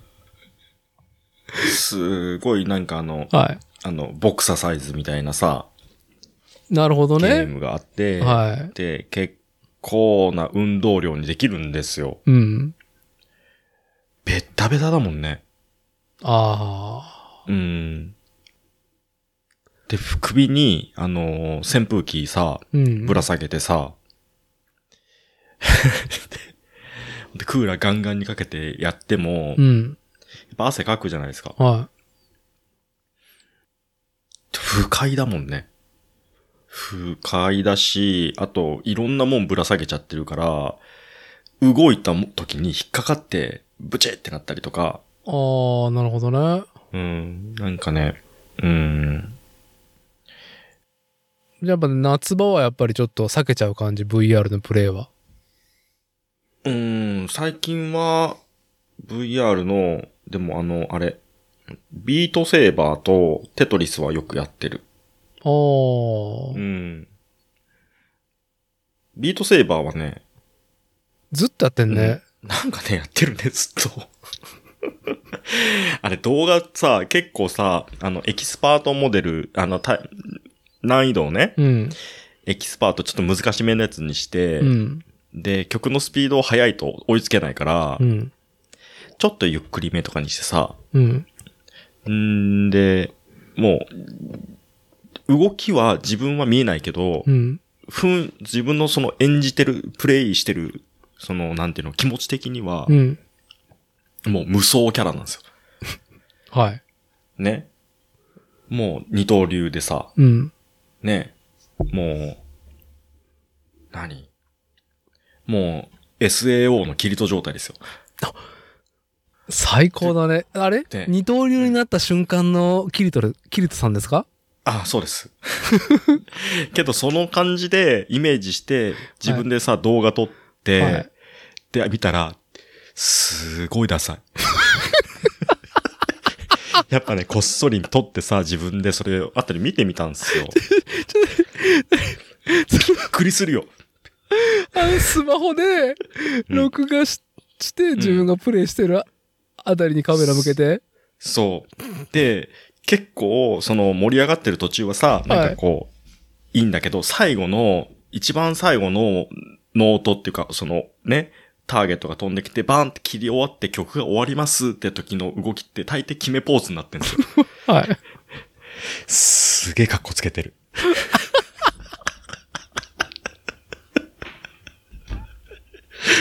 すごいダサいから。うん。いやね、そいやでも、う。うん。エツ入ってんでしょ？えだいぶ入ってる。だいぶ入ってる。だから、これはでもね、うんあの、腰痛にいいかもしれない。先のダーティの話を 聞いて思った。あ、これは腰痛効いてるわ。いや、だってさ、うん。また、ビートセーバーやりてえなって思うわけでしょ、思う。でもね、あのー成功報酬はないね。なんかもうちょっと欲しいね。だからそこがリングフィットのうまいとこかもしれないですね。あー、成功報酬ね。例えば。いや、のなんかそんな深いものもねえよ。なんか。いや、わ気づいてないだけかもしれないけど、うーん。トロフィーとかさ、そういうアチーブメントが解除されるとかさ、そういうものがあると、うん。あとちょっとで達成できるみたいなさ、そういうものが一切ないからさ。ある意味、うんその、さっきもちょっと言ったけど、アバターに魅力がありませんとか、出てくるキャラクターも限られてるし、敵キャラ。も、うんうん。永遠こいつと戦うのかよっていう感じなんだよね。うん。なゲーマーっていうかゲーム好きには物足りないところがすげえ多いんだけど、うんうん。逆にこれがいいのかなっていう。我々はゲーム好きじゃん。うんああ、もう、小島秀夫監督のね、もうメタルギアとかさ、うん。うん。ああいうのにさ、もうブヒブヒいっちゃうわけじゃないですか、僕たちは。うんうんうん。でも、あれって多分一般向けじゃないんだと思うよ。すごく売れてるタイトルだけど、例えば女の人とか、うん。老人、ご老人とかああ、そういうことね。っていうところ行くと、あの、ケレン味がすげえ削ぎ落とされてる。あの、リングフィットアドベンチャーは。ああ、なるほど。ゼルダの伝説のさ、僕はプレイしてないけど、3DS のやつはさ、なんだろう。任天堂らしいさ、なんだろう。うーん、まあ、本当に全年齢向けうんうん。の、まあ、清潔感のあるうん。キャラクターとか世界観じゃない。うんうん。あれですら、敬遠してしまう人いるよねっていうところで、リングフィットアドベンチャーはもっと、削いでる。そういうケレン味を。はあびっくりするぐらいデラダセえもん。ゲームのビジュアル。でも、その、相棒がいてね、この、トレーニング、修行とかあるけど、うんうん一番はメインは敵と戦うことなんだよね。うんうん。トレーニングの内容、物語を進めていく上での、うん。うん、必要なステップ踏んでいくには、戦闘が、ね、ステージクリア、走ることだったりとか、敵と戦っていくってこと、難関、難所を超えていくとがそういうトレーニングになってるから、リングコンでの。あれでね、めっちゃさ、その、相棒の、なんか名前忘れちゃったけど、めっちゃ、すごいいいよとか、輝いてるとか、褒めてくれるやつがいるんだめっちゃ褒めてくれる。気持ちいいってなる。すごく良かったっていうね、感じで。多分あれが、あのリングフィットアドベンチャーの一番の肝だと思う。褒めて伸ばす。あんなに褒められることないから。すげえ褒めてくる。なあれ、なんかこう、現代人は褒めに飢えてるとかあるのかな？あると思うよ。あの、確かに今話しとって思い返すと、あの、褒めてくるやつうん。の褒め感っていうのは結構すっげえ考えられてると思う。あ全世代に、もう老いも若きも、あ。うん。男も女も、なんか嬉しいって思う声質とかうん。トーンで、名前をも声質？うん、で、こうね、褒めてくれる。えー褒められたい。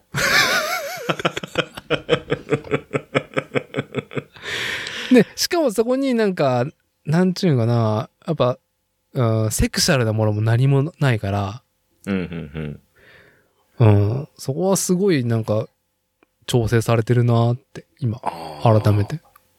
セクシャルなものがなくて、そうやって興味がずっとさ、みんなが向くってすごい健全だよね。健全。うん。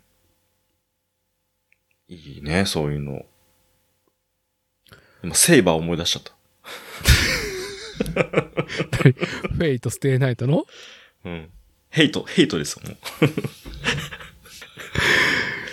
うんそうか。フェイ、じゃあ、あの、そう、フェイトゼロを見てて、うん。多分、マコッチが多分嫌だったんだろうなっていう話を聞いて思ったのは、うん。セーバーちゃんが、うんうん。まあ、ずっといじめられてるじゃん。そうね。でも、あれが多分、まこっち嫌だったんでしょ？ゼロ？ゼロ。ゼロは良かったよ。あ、よかった？ゼロは、あの、えっ、とね、えー話として面白かったけど、うんゼロに出てくるセイバーはあんまり、なんていうのかな、あの、物語として見り、ゼロは見たんだけど、うん。ステイナイトはどっちかっていうと、もうちょっとセイバー寄りの目線で見てるから、あ、まあね。まあ、もうむしろセーバーだからね。そう、はいごひいきじゃん。はごひいきしてたのに、その、いや、実はね、セイバー、あの、ノベルではねって話聞くと、やめてくれっていう。そう。ブヒっていうね。い。まあ、セーバーちゃんに恋をしてしまってるおじさんっていうことですね。うん。油断した。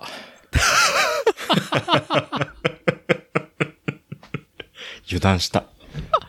恋なんて辛いだけじゃん。ですよね。だけど、こうやってさ、はい。ね、いいよ。まだ僕はさ、そうやって思ってもさ、はい。ね、こう、ちょ、聞いてよ、ダーティーっつってさ、うん。ここで浄化できるじゃん。はだけど、それができなかった人たちって、どうしてだったんだろうなと思ってさ。い。いや、まあ、それこそ、兄ちゃんに書き込んだんじゃない、いやー、浄化できないな、それじゃ僕。うん。ただただ空を眺めて、タイムゴーズバイですよ。うん。時間、時間薬ですよ、本当に。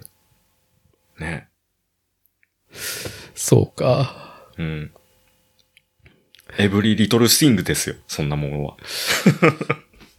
俺がな、あんまりセーバーちゃんにな、こう、あんまりそうグッとくる方じゃなかったから、うん。あもう、じゃあ僕がその、あれですけどね、他の、あの、女を知らないっていうだけで、あ、そのね、フェイトシリーズにおいてってこと？そうそうそうそうそう。なるほどうん、フェイトシリーズ、うん、そう。うん。桜ちゃんちょっとね、はい。あんまりですね、闇が深そうで、はうん。ちょっと、あの、虫とかへっちゃらな感じがちょっと強い。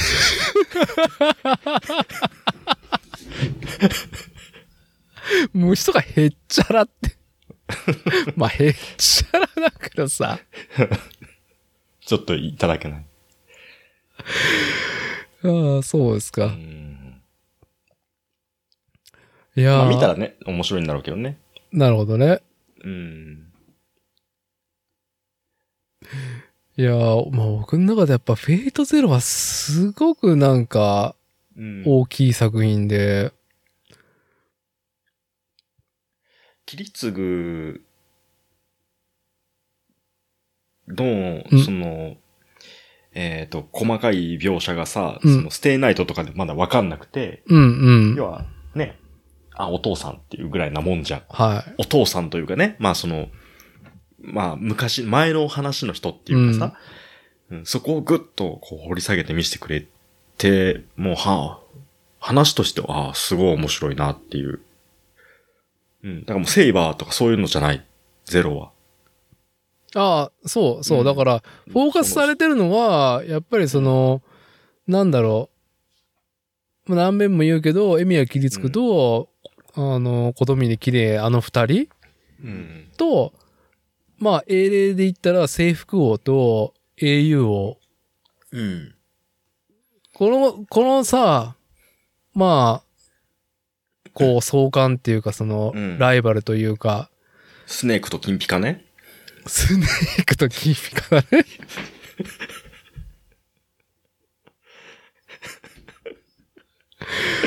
もう、もう、あの金、何回で、キンピカ、キンピカがさ、はいステイナイトだとさ、本当に極悪だったじゃないですか。極悪だよねだけど、あのあれ、えーと、ほれ、ほれ、あの、スネークのさ、マスターのさ、はい。スネーク亡き後ですよ。はい。あのマスターに対してさ、言うんですよね。中道大義であるみたいな。もうね、あれがね、もう、ガシですよ。もう、わしづかみですよ、僕の心を。後にも先にもないとも、あ、もう最高の抜きどころだよ。男としての。うん。もうね、ついてくと思ったもんね。何に、何にだよ。ね中道大義であったっつってさ、うわー、これは王だわ、と思ったもん。いや、まああれもうね、だから、結局、そうなんですよ。我々、本当に、あの、そう、原作は、フェイトの人だけど、やっぱ、シナリオライターのあの、うろぶち源が、やっぱりすげえな。窓マギの人、窓マギの人。あ水星のガルガンティアもそうですよ。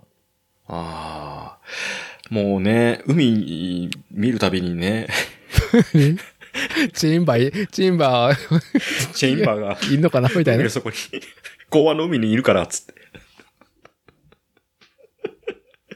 そう。あの、キャン原作がナスキノコ？っていう。そう。人が、その、うんもともと、フェイトシリーズ、もう10代の時に書いてたんか？確か。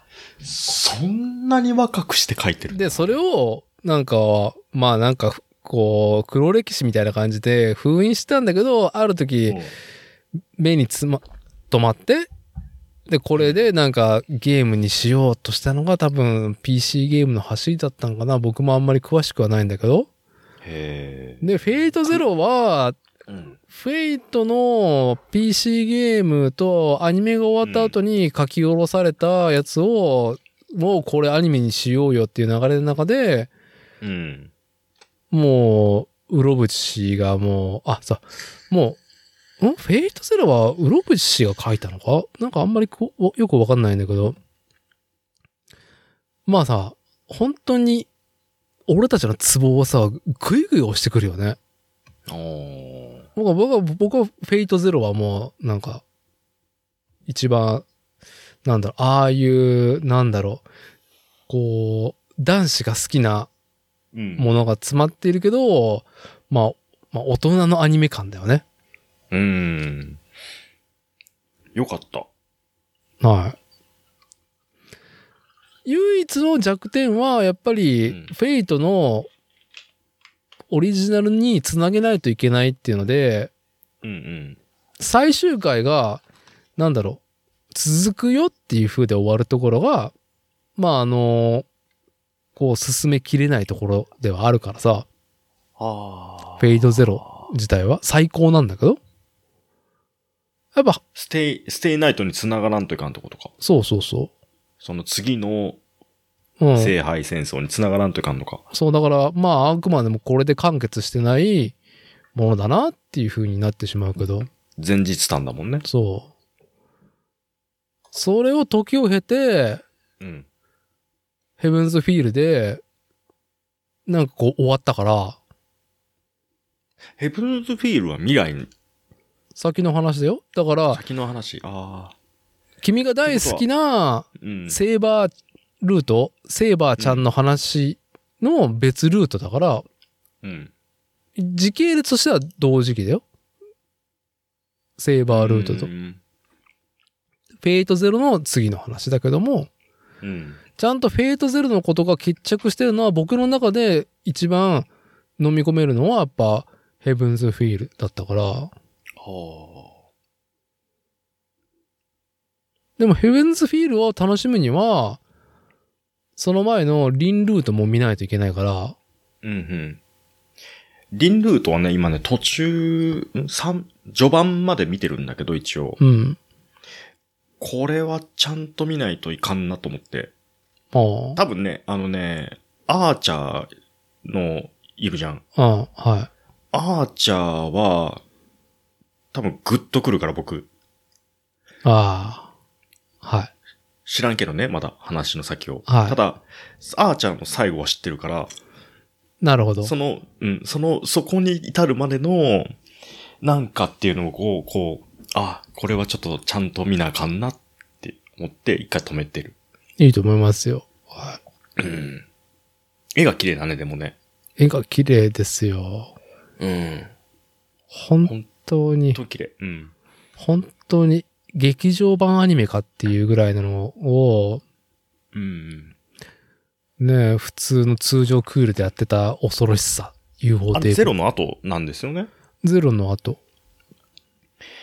いやー、もう、なんだろう、あの、す無印のステイナイトの、あの、なんていうの？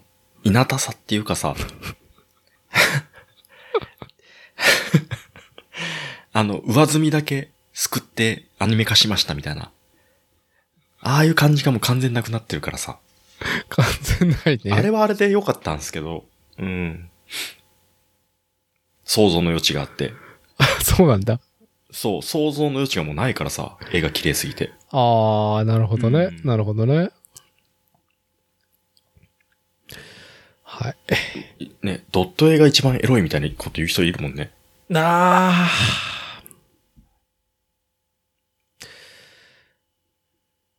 いやー、その話だと長くなるからまた次の機会にしよそうね。う。はい。どん？それ、なんかあるんだ？いや、もうそれ言ったらあれですよ、もう、本当、うんアダルトゲームの金字と同級生とか、あの、本当にあの時代のドット絵？うん、うん、うん、うん。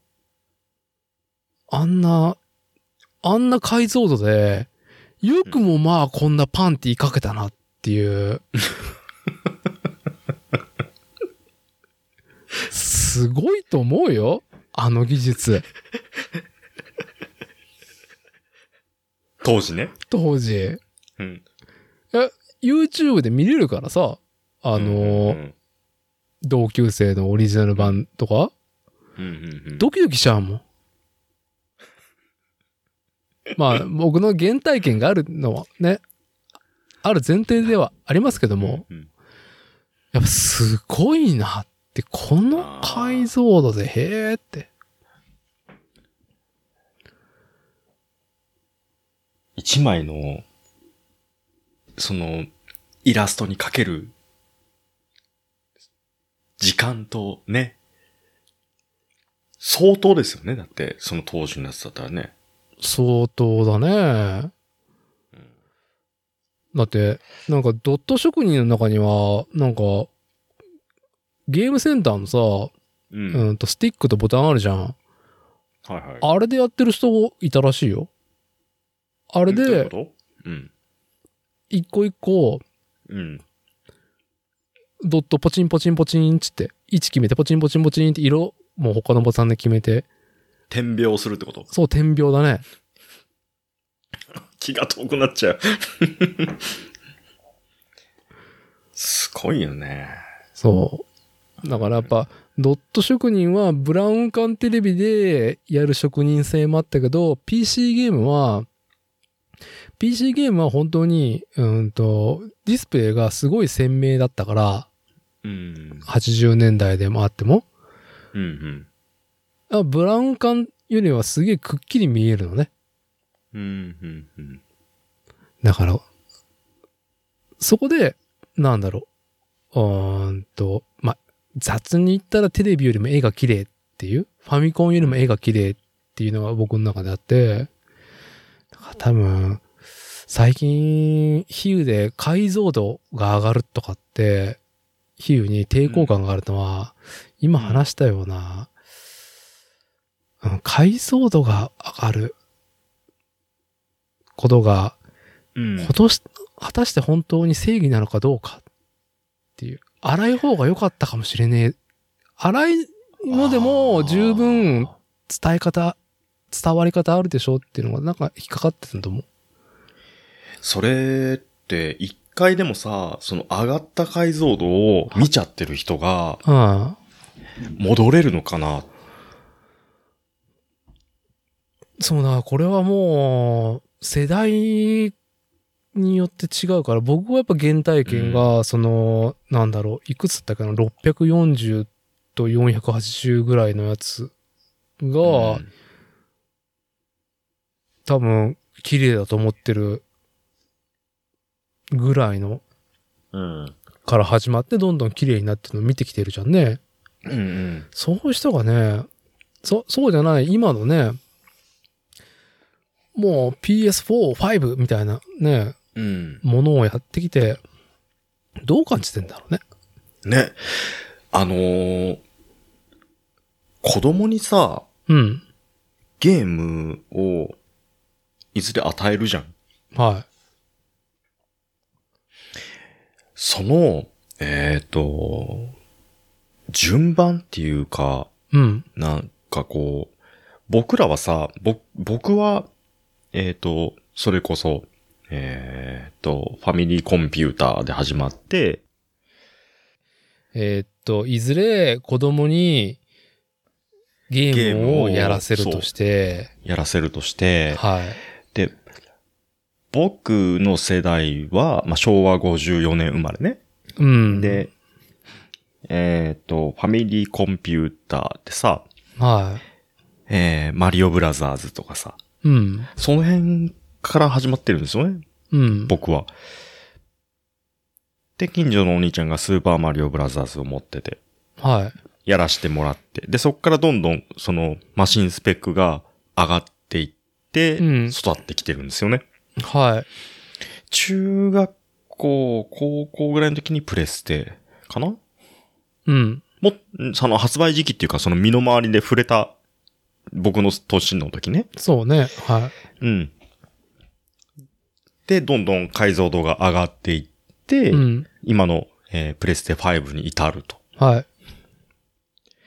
ダーティーだったら、その、ね、PC、MS、MSX は自分は持ってなかったけど、うん。隣のうちの子が持ってたっていうのが、うんうーんと、なんだろう。このゲームマシーンすげえっていうのを見せられたのが最初かな。それよりかはモノクロのなんか変なテレビゲームとかうちにあったからね。うん。うん、うん、うん。だから、僕らの世代っていうのは、その、徐々にさ、解像度が上がってきてるんですよね。で、ゲームが進化してきて。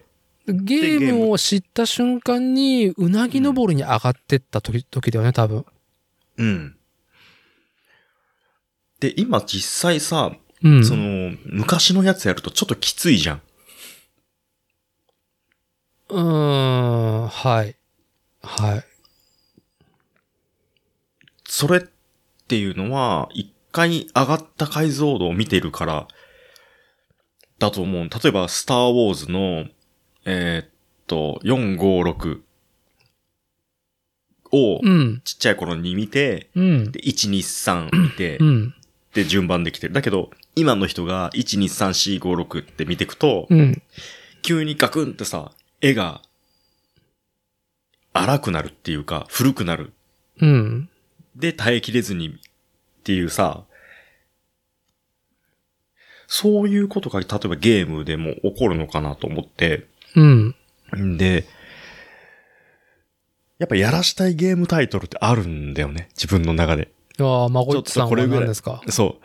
これぐらいの年の時に、ちょっとこれやってほしいなとかさ、うん。ね、まあ今ここでは、ね、まあそれはちょっとよそに置いとくけど、思春期の時に、ちょっとこういうのやってみてよとかさ、うん。まあその、その時にしか響かない物語ってあると思うからね。はい。大きくなってからさ、ね、あの、全然、そんな、何す、えっ、と、す青春時代みたいな、そういうのをやっても響かないじゃん、みたいなさ。うん。だからその、これやってほしいなでどう思うんだろうって話をしたいんだけど、絶対にさ、え解像度低いじゃん。昔のね、自分が好きだったタイトルをうん自分の子に勧めるとでしょ？そう。うん。だからなんかこう、与える、簡単にゲームをいいいよ、やっていいよって言って、いきなり、綺麗なやつをやらしたくないっていうのがちょっとあるんですよね。なるほどね。うん。徐々に鳴らしたいっていうか、うんうんうん。うん。だけど一回、それこそね、今動物の森みたいなやつを最初にポンと、はい。それを基準にして与えると、それよりも古いやつってどうしても見劣りしちゃうじゃないですか。うん。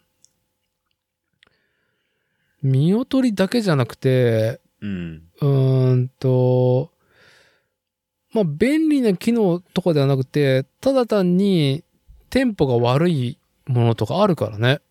うーん。どうしても。ストレスになりますしね。うん。多分今のゲームではない、なんだろう。うん、何なんだろう、この、ちょっと繰り返しは、とか、うん。感じるものがあるものもきっとあるだろうし、はい。うん、それで？で、その解像度を、うん。えっ、と、さっき言ってた、ダーティが言ってた、その、えっ、と、あら、解像度が低い方が、うん。えー、想像の余地なのかな何なんだろうね、これ。うん。余地とはなんか違う感覚なんだけどな。なんちったらいいんだろう。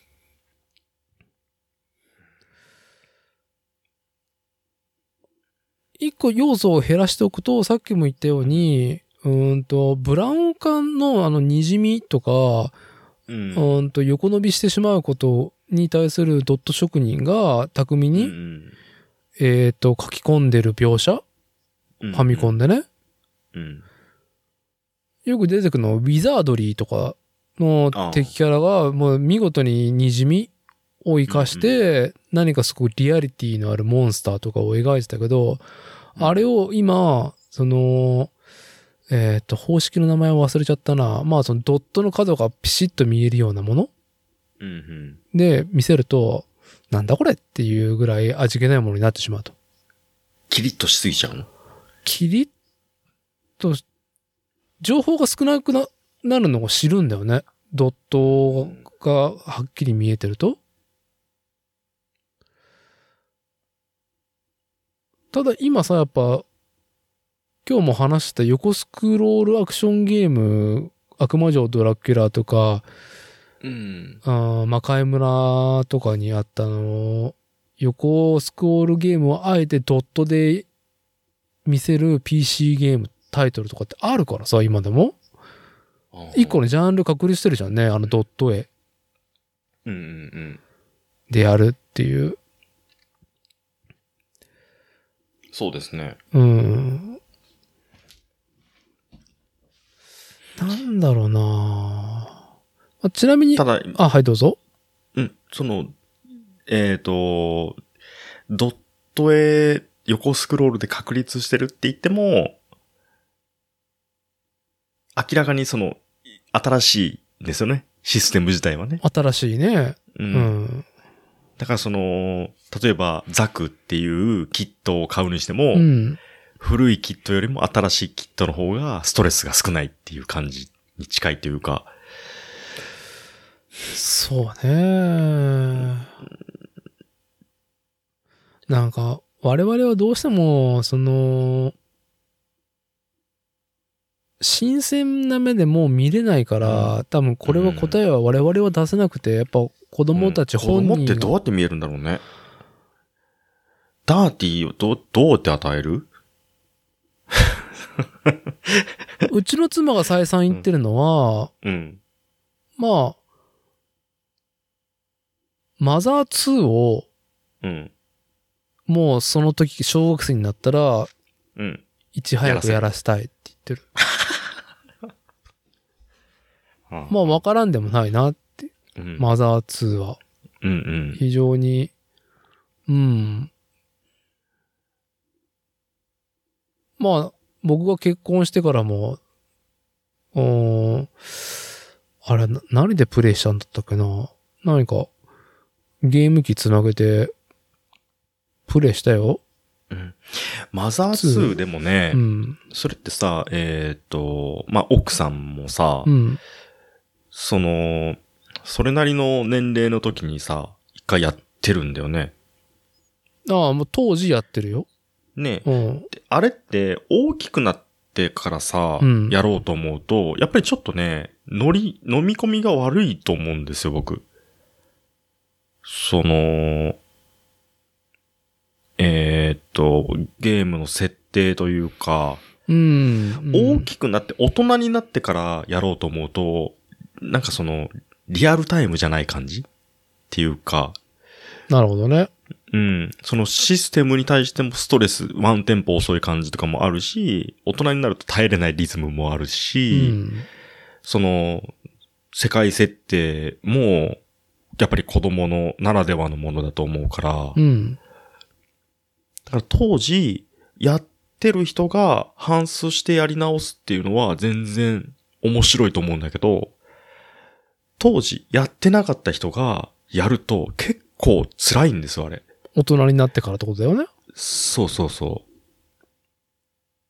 曲はいいよ。でもゲームはちょっと実況でパパッと飛ばしてみようかなとかさ、うんうん。なりがちだと思うんですよね。まあだから子供に与えるっていうところで言うと、まあジャストなところは、まあ逆にあるのかなっていうのは、うん。うん。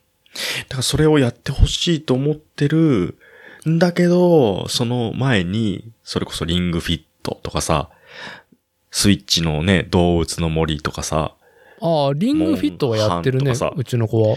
ね、その、単純に解像度が高いものを先にやっちゃってると、どうなんだろうね。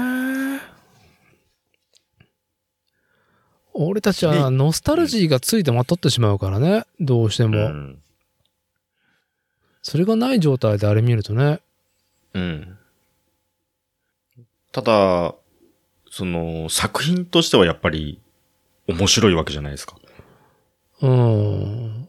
側はね、その、新しい、古いって感じると思うけど、その中身の部分は変わってないわけだからさ、それを体験してほ欲しいわけじゃん、要は。うん。子供にね。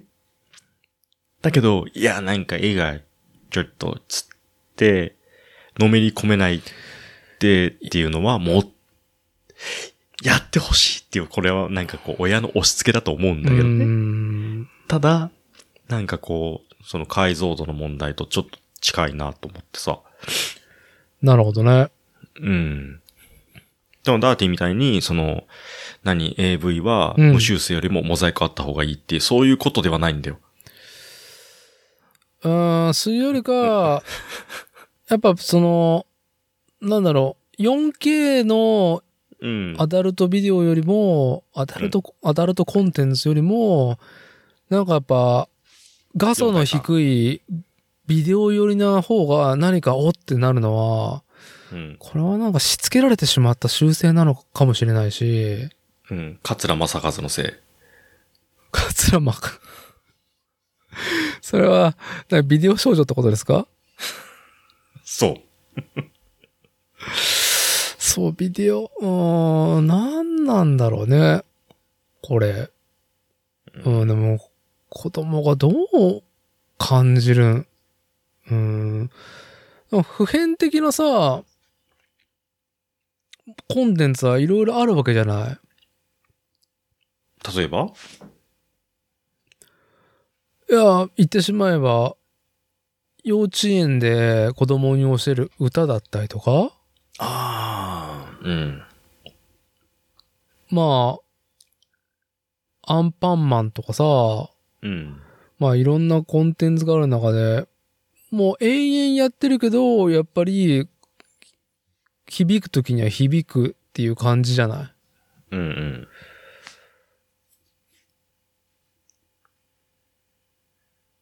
うん。なあ、うん。アンパンマンは、その、低、低年齢の子がさ、うん。ちょっとその左右対称のものが分かり、認識しやすい頃に響くアニメーションっていうか、うん。ね、そういう、その、その年、その頃にあった絵面っていうのがあると思うんですけど、うん。ゲームってなってくるとやっぱり、ね、その、子供がゲームやりたい、ゲーム欲しいって言っても、えっ、と、やりじゃあ、分かったっつって与えてもさ、やっぱりやりこなせないで終わっちゃうっていう世代だと思うんだけど、今、うちの子とかね。うん。じゃあ実際やれるようになった、えー小学校の何年なんだろう、中学年、高学年とかになった時に、じゃあこれやってみてよ。で、その時にはもうこの解像度はしんどいっすってなってそうっていうね。うん、うん。たださ、マインクラフトがあるじゃん。うん。あれさ、本当にゲームというものの世代の谷を感じていて、うんうんうん僕はマインクラフト全くわかんないんだよ、魅力が。うん。うんうん。でら昔の PC ゲームっぽいっていうのが第一印象で、ああ。マインクラフト、うん。でも圧倒的な支持があるわけじゃん、小学生に。今はちょっとあるね。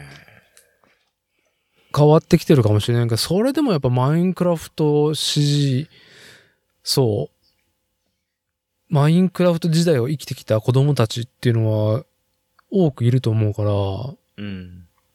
マインクラフトは、ある意味では、あの、コミュニケーションの場になってるっていうかさ、うーん。あのーそれこそ、ね、その時に旬な FPS、今、例えば Apex とかさ、うんうんうん。そういうゲームやろうっつって、そこでね、あのーちょっとした会議みたいなことしてたりとかさ、うん。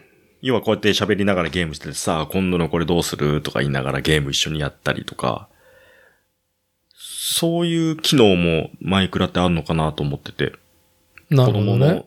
ね、SNS っていうか、うーん。で、もちろん単純にね、ゲームとして、こう、い、いろいろコツコツやる作業が好きでやってる子もいっぱいいると思うんですけど、う。ん。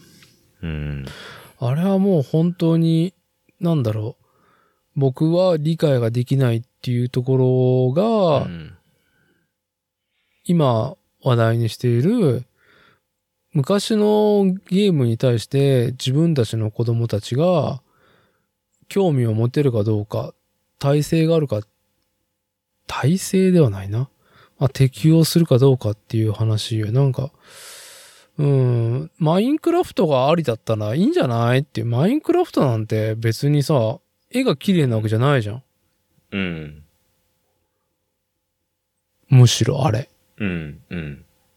あれが良しとされるんであれば、そこに大きな指示があったりとか、ちゃんとしたゲームとしての仕組みが確立してるんだったら、やっぱ受けるとは思うけどね。うん。親として、子にこの映画を見せたい、この本をい見てほしい、このゲームをやってほしいっていうところとはまたちょっと違うのかなって気がする変わって。だから、だからその話に行くと、マインクラフトを全く理解できない僕は、やっぱり進めれねえわけだし、マインクラフト楽しいって思う、楽しんでいる、楽しむように、例えばなった自分の子が、を、うんその共感できるかっつったら、まあ、客観性では理解できるけど、その、うん。ものを作ることに対してのルーチンをこなしていく楽しみをやってんだなとか、ああ。気づきを求めてるんだなっていうのはあるけど、自分がな全然わかんないから、うんあのゲームのこと。うーん、ちょっと寂しさはあるよね。子供が楽しんでるのをちょっと理解できないっていう。できたら自分が好きだったものを楽しんでくれるとやっぱ嬉しいわけじゃない。そう、なんかね、楽しんでほしいっていうと、ちょっと押し付けになっちゃうかなと思って、うん。やらしてみて、どう思ったっていう感想戦がしたいっていう。要はその、えーっと、今そのダーティがさ、言ってたことってすごいわかるんですよ。うん。もともとそのフィールドが違うっていうね、子供とうん。自分と、えーっと、楽しみ方が違って、そもそものフィールドが違う。んだけど、自分がその時にやって、こう感じたものっていうのを、その時の彼にやってもらって、ちょどうだったっっていう話がしてみたいなっていう。そう。いや、まあそういう意味だったら単純に僕はう、ん。ロックマン無印とうん。忍者龍剣伝をやってもらいたいわ。忍者龍剣伝はちょっと怖いよね。こ怖いし、最後クリアしようと思ったら本当に過酷っていう。ロックマンも、うんまあ遠からずだけど。あの龍剣伝。あ、そう。なんか優しいゲームをやってほしくないってのもあるわ、一個。ああ。なんか。それはあの、なんだっけ、インフィニティブレードの系の、例えば、ダ、ダークソウルとかさ、ああ死にゲーを、自分のああスキル、スキルでこなす。スキルとか、まあ、アホみたいに反復をしないといけないとか、失敗したら、あの、果てしないやり直しがあるとか、なんだっけ、あのさ、あの、マイゲームマイライフでさ、うん。誰だっけ、えー、っと、お前はゲームから何を学んだんだっつってさ、うん。うん。あの、諦める、途中で諦めることを許さないみたいなさ、はうん。その、子供にゲームを制限かけるかけないの話から、い。うん。いや、うちは全然寛容ですよ。ただ、やるんだけど諦めるなみたいなさ、クリアするためにはどうするかをちゃんとお前、やれよみたいな。誰だったっけあれ。ああ、でも言いたいことはわかるよ。同じことを言ってると思うんだけど、うん。どこでもすぐセーブできてしまううん。ゲーム性よりか、うん。まあ結構親切にセーブ、やり直しが効くポイントがあったのに、あれ？これ、死んだらとてつもないやり直しがあるよね。今俺死地に来てるなっていう、キルゾーンに来てるなっていうのをゲームで感じれるもの？をやってもらいたいな。これ？あれ？だいぶセーブできてないけど、これ最後の戦いだよね？みたいな。あれ？でも、まだほ、まだ戦っていかんのかな？ま、まだこの困難を超えないといけないの？みたいな。え、え、準備足りてないよ？っていう緊張感？不意に訪れる危機っていうものだったりとか、あの、一発で決めないといけないっていう状況に不意に、うん。あの、乱暴に落とし込められてしまう状態っていうのはゲームで体感してほしいなって。結構くじけないタイプかな。まあ、くじけないタイプっていうか、そうね。うん。学んでほしい。学んでほしい。うちの子絶対無理だわ。絶対、絶対無理。絶対今日だってさ、あの、あれだよ。あの、ハッピーセットのさ、うん。なんか、Mac の、Mac アドベンチャーなんかね、Mac の、店員さんになれる5個のおもちゃでさ、うん。なんかレジみたいなおもちゃがついてるやつでさ、うんそれが閉まらないっつってさ、怒ってたもん、ずっと。で、諦めてたからね。はぁつって。ずっと、はぁつってため息ついて。強くあってほしい。いやー、だから僕の中でゲームから得た成功体験っていうのは、後々気づいたのは、やっぱ世の中には忍者龍剣伝をクリアできたやつとクリアできなかったやつがいると思うんですけど、うん。僕はうん。クリアできて、それがなんか身になってるなとは思うよ。あクリアした？忍者龍剣伝？ーしてない。あのしてない。ー、まあ、しアクションゲームで死ぬとある程度のところに戻される。コンティニューできるけど。でもラスボスまでいろんな苦難があって、ラスボスと対峙する邪神。像、邪神像のやつだっけ？だったっけ？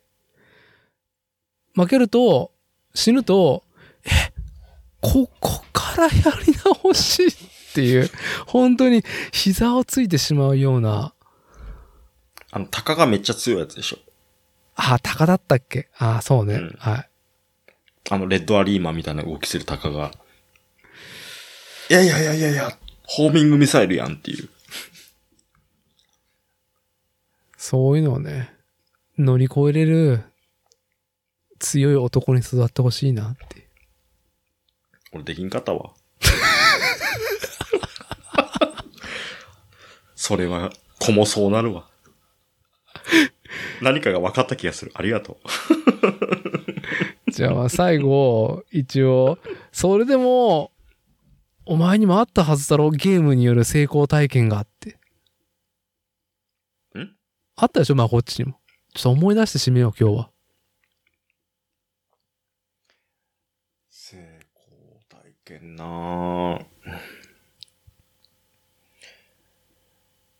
なんだろうなぁ。ファミコンでの成功体験はそんなに感じたことないいや別にファミコンに縛らなくてもいいよ。全然。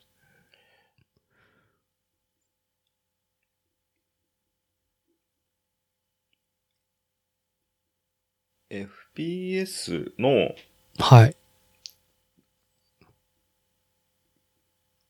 その、ゲームに対してはう、ん。割と、ああ、でも成功体験か。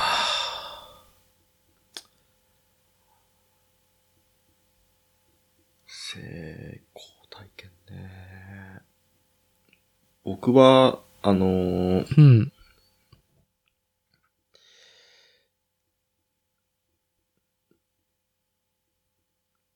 えーリノアをリ？ファイナル、時のループから解放しました。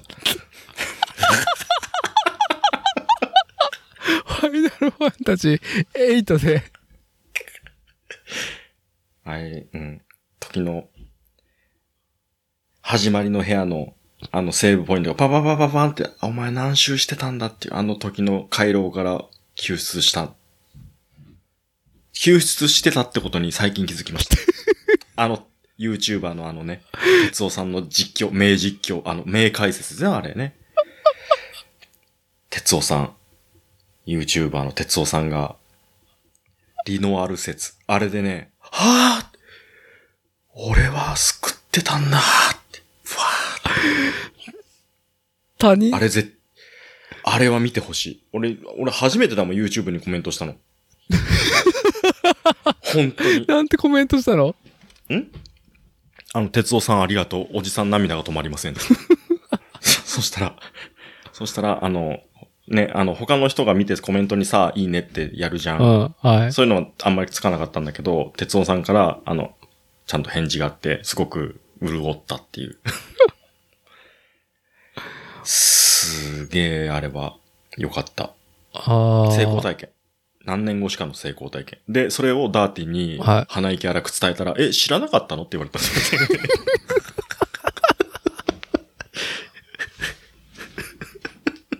今？知らなかったら今？っつって。それよりさ、みたいな。あ、うん、うん、うん、何？っつって。いや、成功体験は、歴史に名を残すことではないですよ。感じれたかどうかですからね。ありがとうございます。浄化されました、今ので。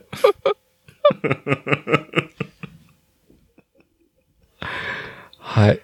じゃあ、まあ今回の収録は、まあ、子供に最初我々は一体どんなゲームタイトルをやらせるんであろうかっていう。そんな宿題。まあ楽しみな宿題だよね。うん。ああ、これで今3時間か。ね。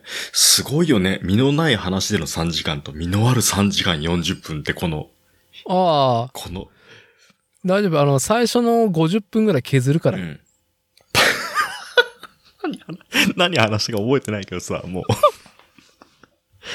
う。ね。もう、前回は、殿堂入りです、あれは。はい。うーん。まあ最後に言いたいのはですか？あの、今回43回だけど、これの前のエピソード43回。はい。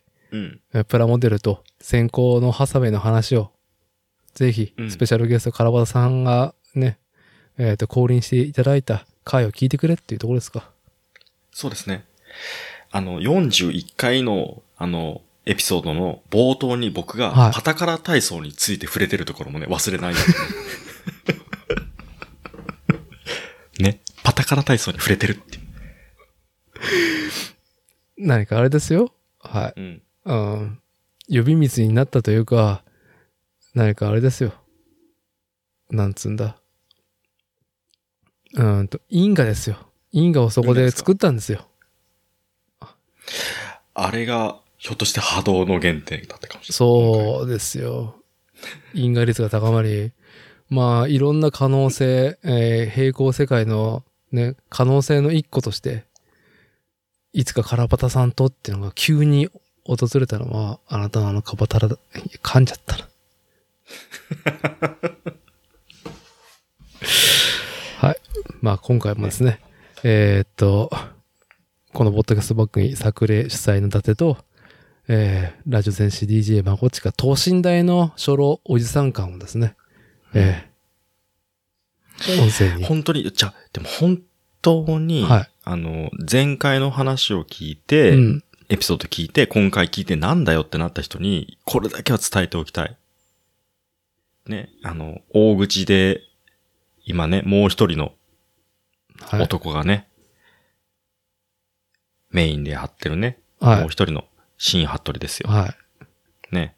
あと、定例ゲストの越山夫妻ね。はこっちの方がメインですから。い。めっちゃお呼び腰。えめっえちゃ、わた、ね、もうこのね、まこっちって、まこっちを嫌いになっても作例は嫌いにならないでっていうところで。はい。はい。まあ、そういうですね、あの、小市民館でですね、はい。うんあの、ありがとうございます。今回も、えーお付き合いいていただいてってところで。ありがとうございました。はい。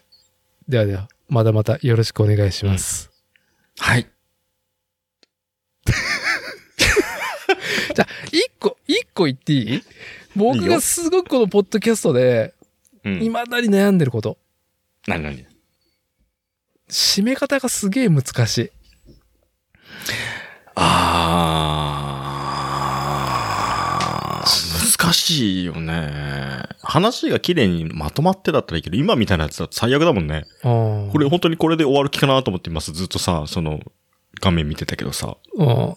うん。あ、戻ってきたと思ったけど。大体僕時間だからっつって、なんか乱暴に切ってるけど、なんかある？そういう、最後に、綺麗にまとまる？じゃじゃだからないから困ってるっていう話なんだけど。あの、何？え、綺麗に終わっ、いつも同じパターンで終わる。そういう型を持ってるの僕あの、許可局かししか知らないんだけど。許可局ね。ああ東京ポット許可局ね。うん。怪しかったの俺も最後。あよろしかったらまた、今度、みたいなさ。あああ、なるほどね。ねえみんな、ね、PK さんと、牧田さんと、はい。達夫さんで、ちゃんと同じね、パターンで、締める、い締めるじゃん。い一個ちょっと言っとくと、あの人たちはやっぱ芸人って、話し家っていうところだから、うんあんまそこ本当に参考にしていいのかっていうところがあるんですよ。いや、だからその締め方のパターンじゃん、ただの。まあまあね、一個の例としてね。うん。うん。無理だけどね。うん。まあな考えといて。分かった。次回のお題はどう締めるのが美しいのかうんっていうのを、まあラジオ戦士のまこべつさんにですね。まあ何かちょっと、ちょっといろいろ、はい。いろいろ聞いてると思うんで、提案くださいっていうので。今日は。もう時間だからやめますよっていうところで。うん。無駄な3時間だったか、有意義な3時間だったか。いや、大丈夫ですよ。だから1時間切るって言ってるじゃないかっていう。はい。ということで、はい。今回もですね、えーはい作でありがとうございました。またよろしくお願いします。ありがとうございました。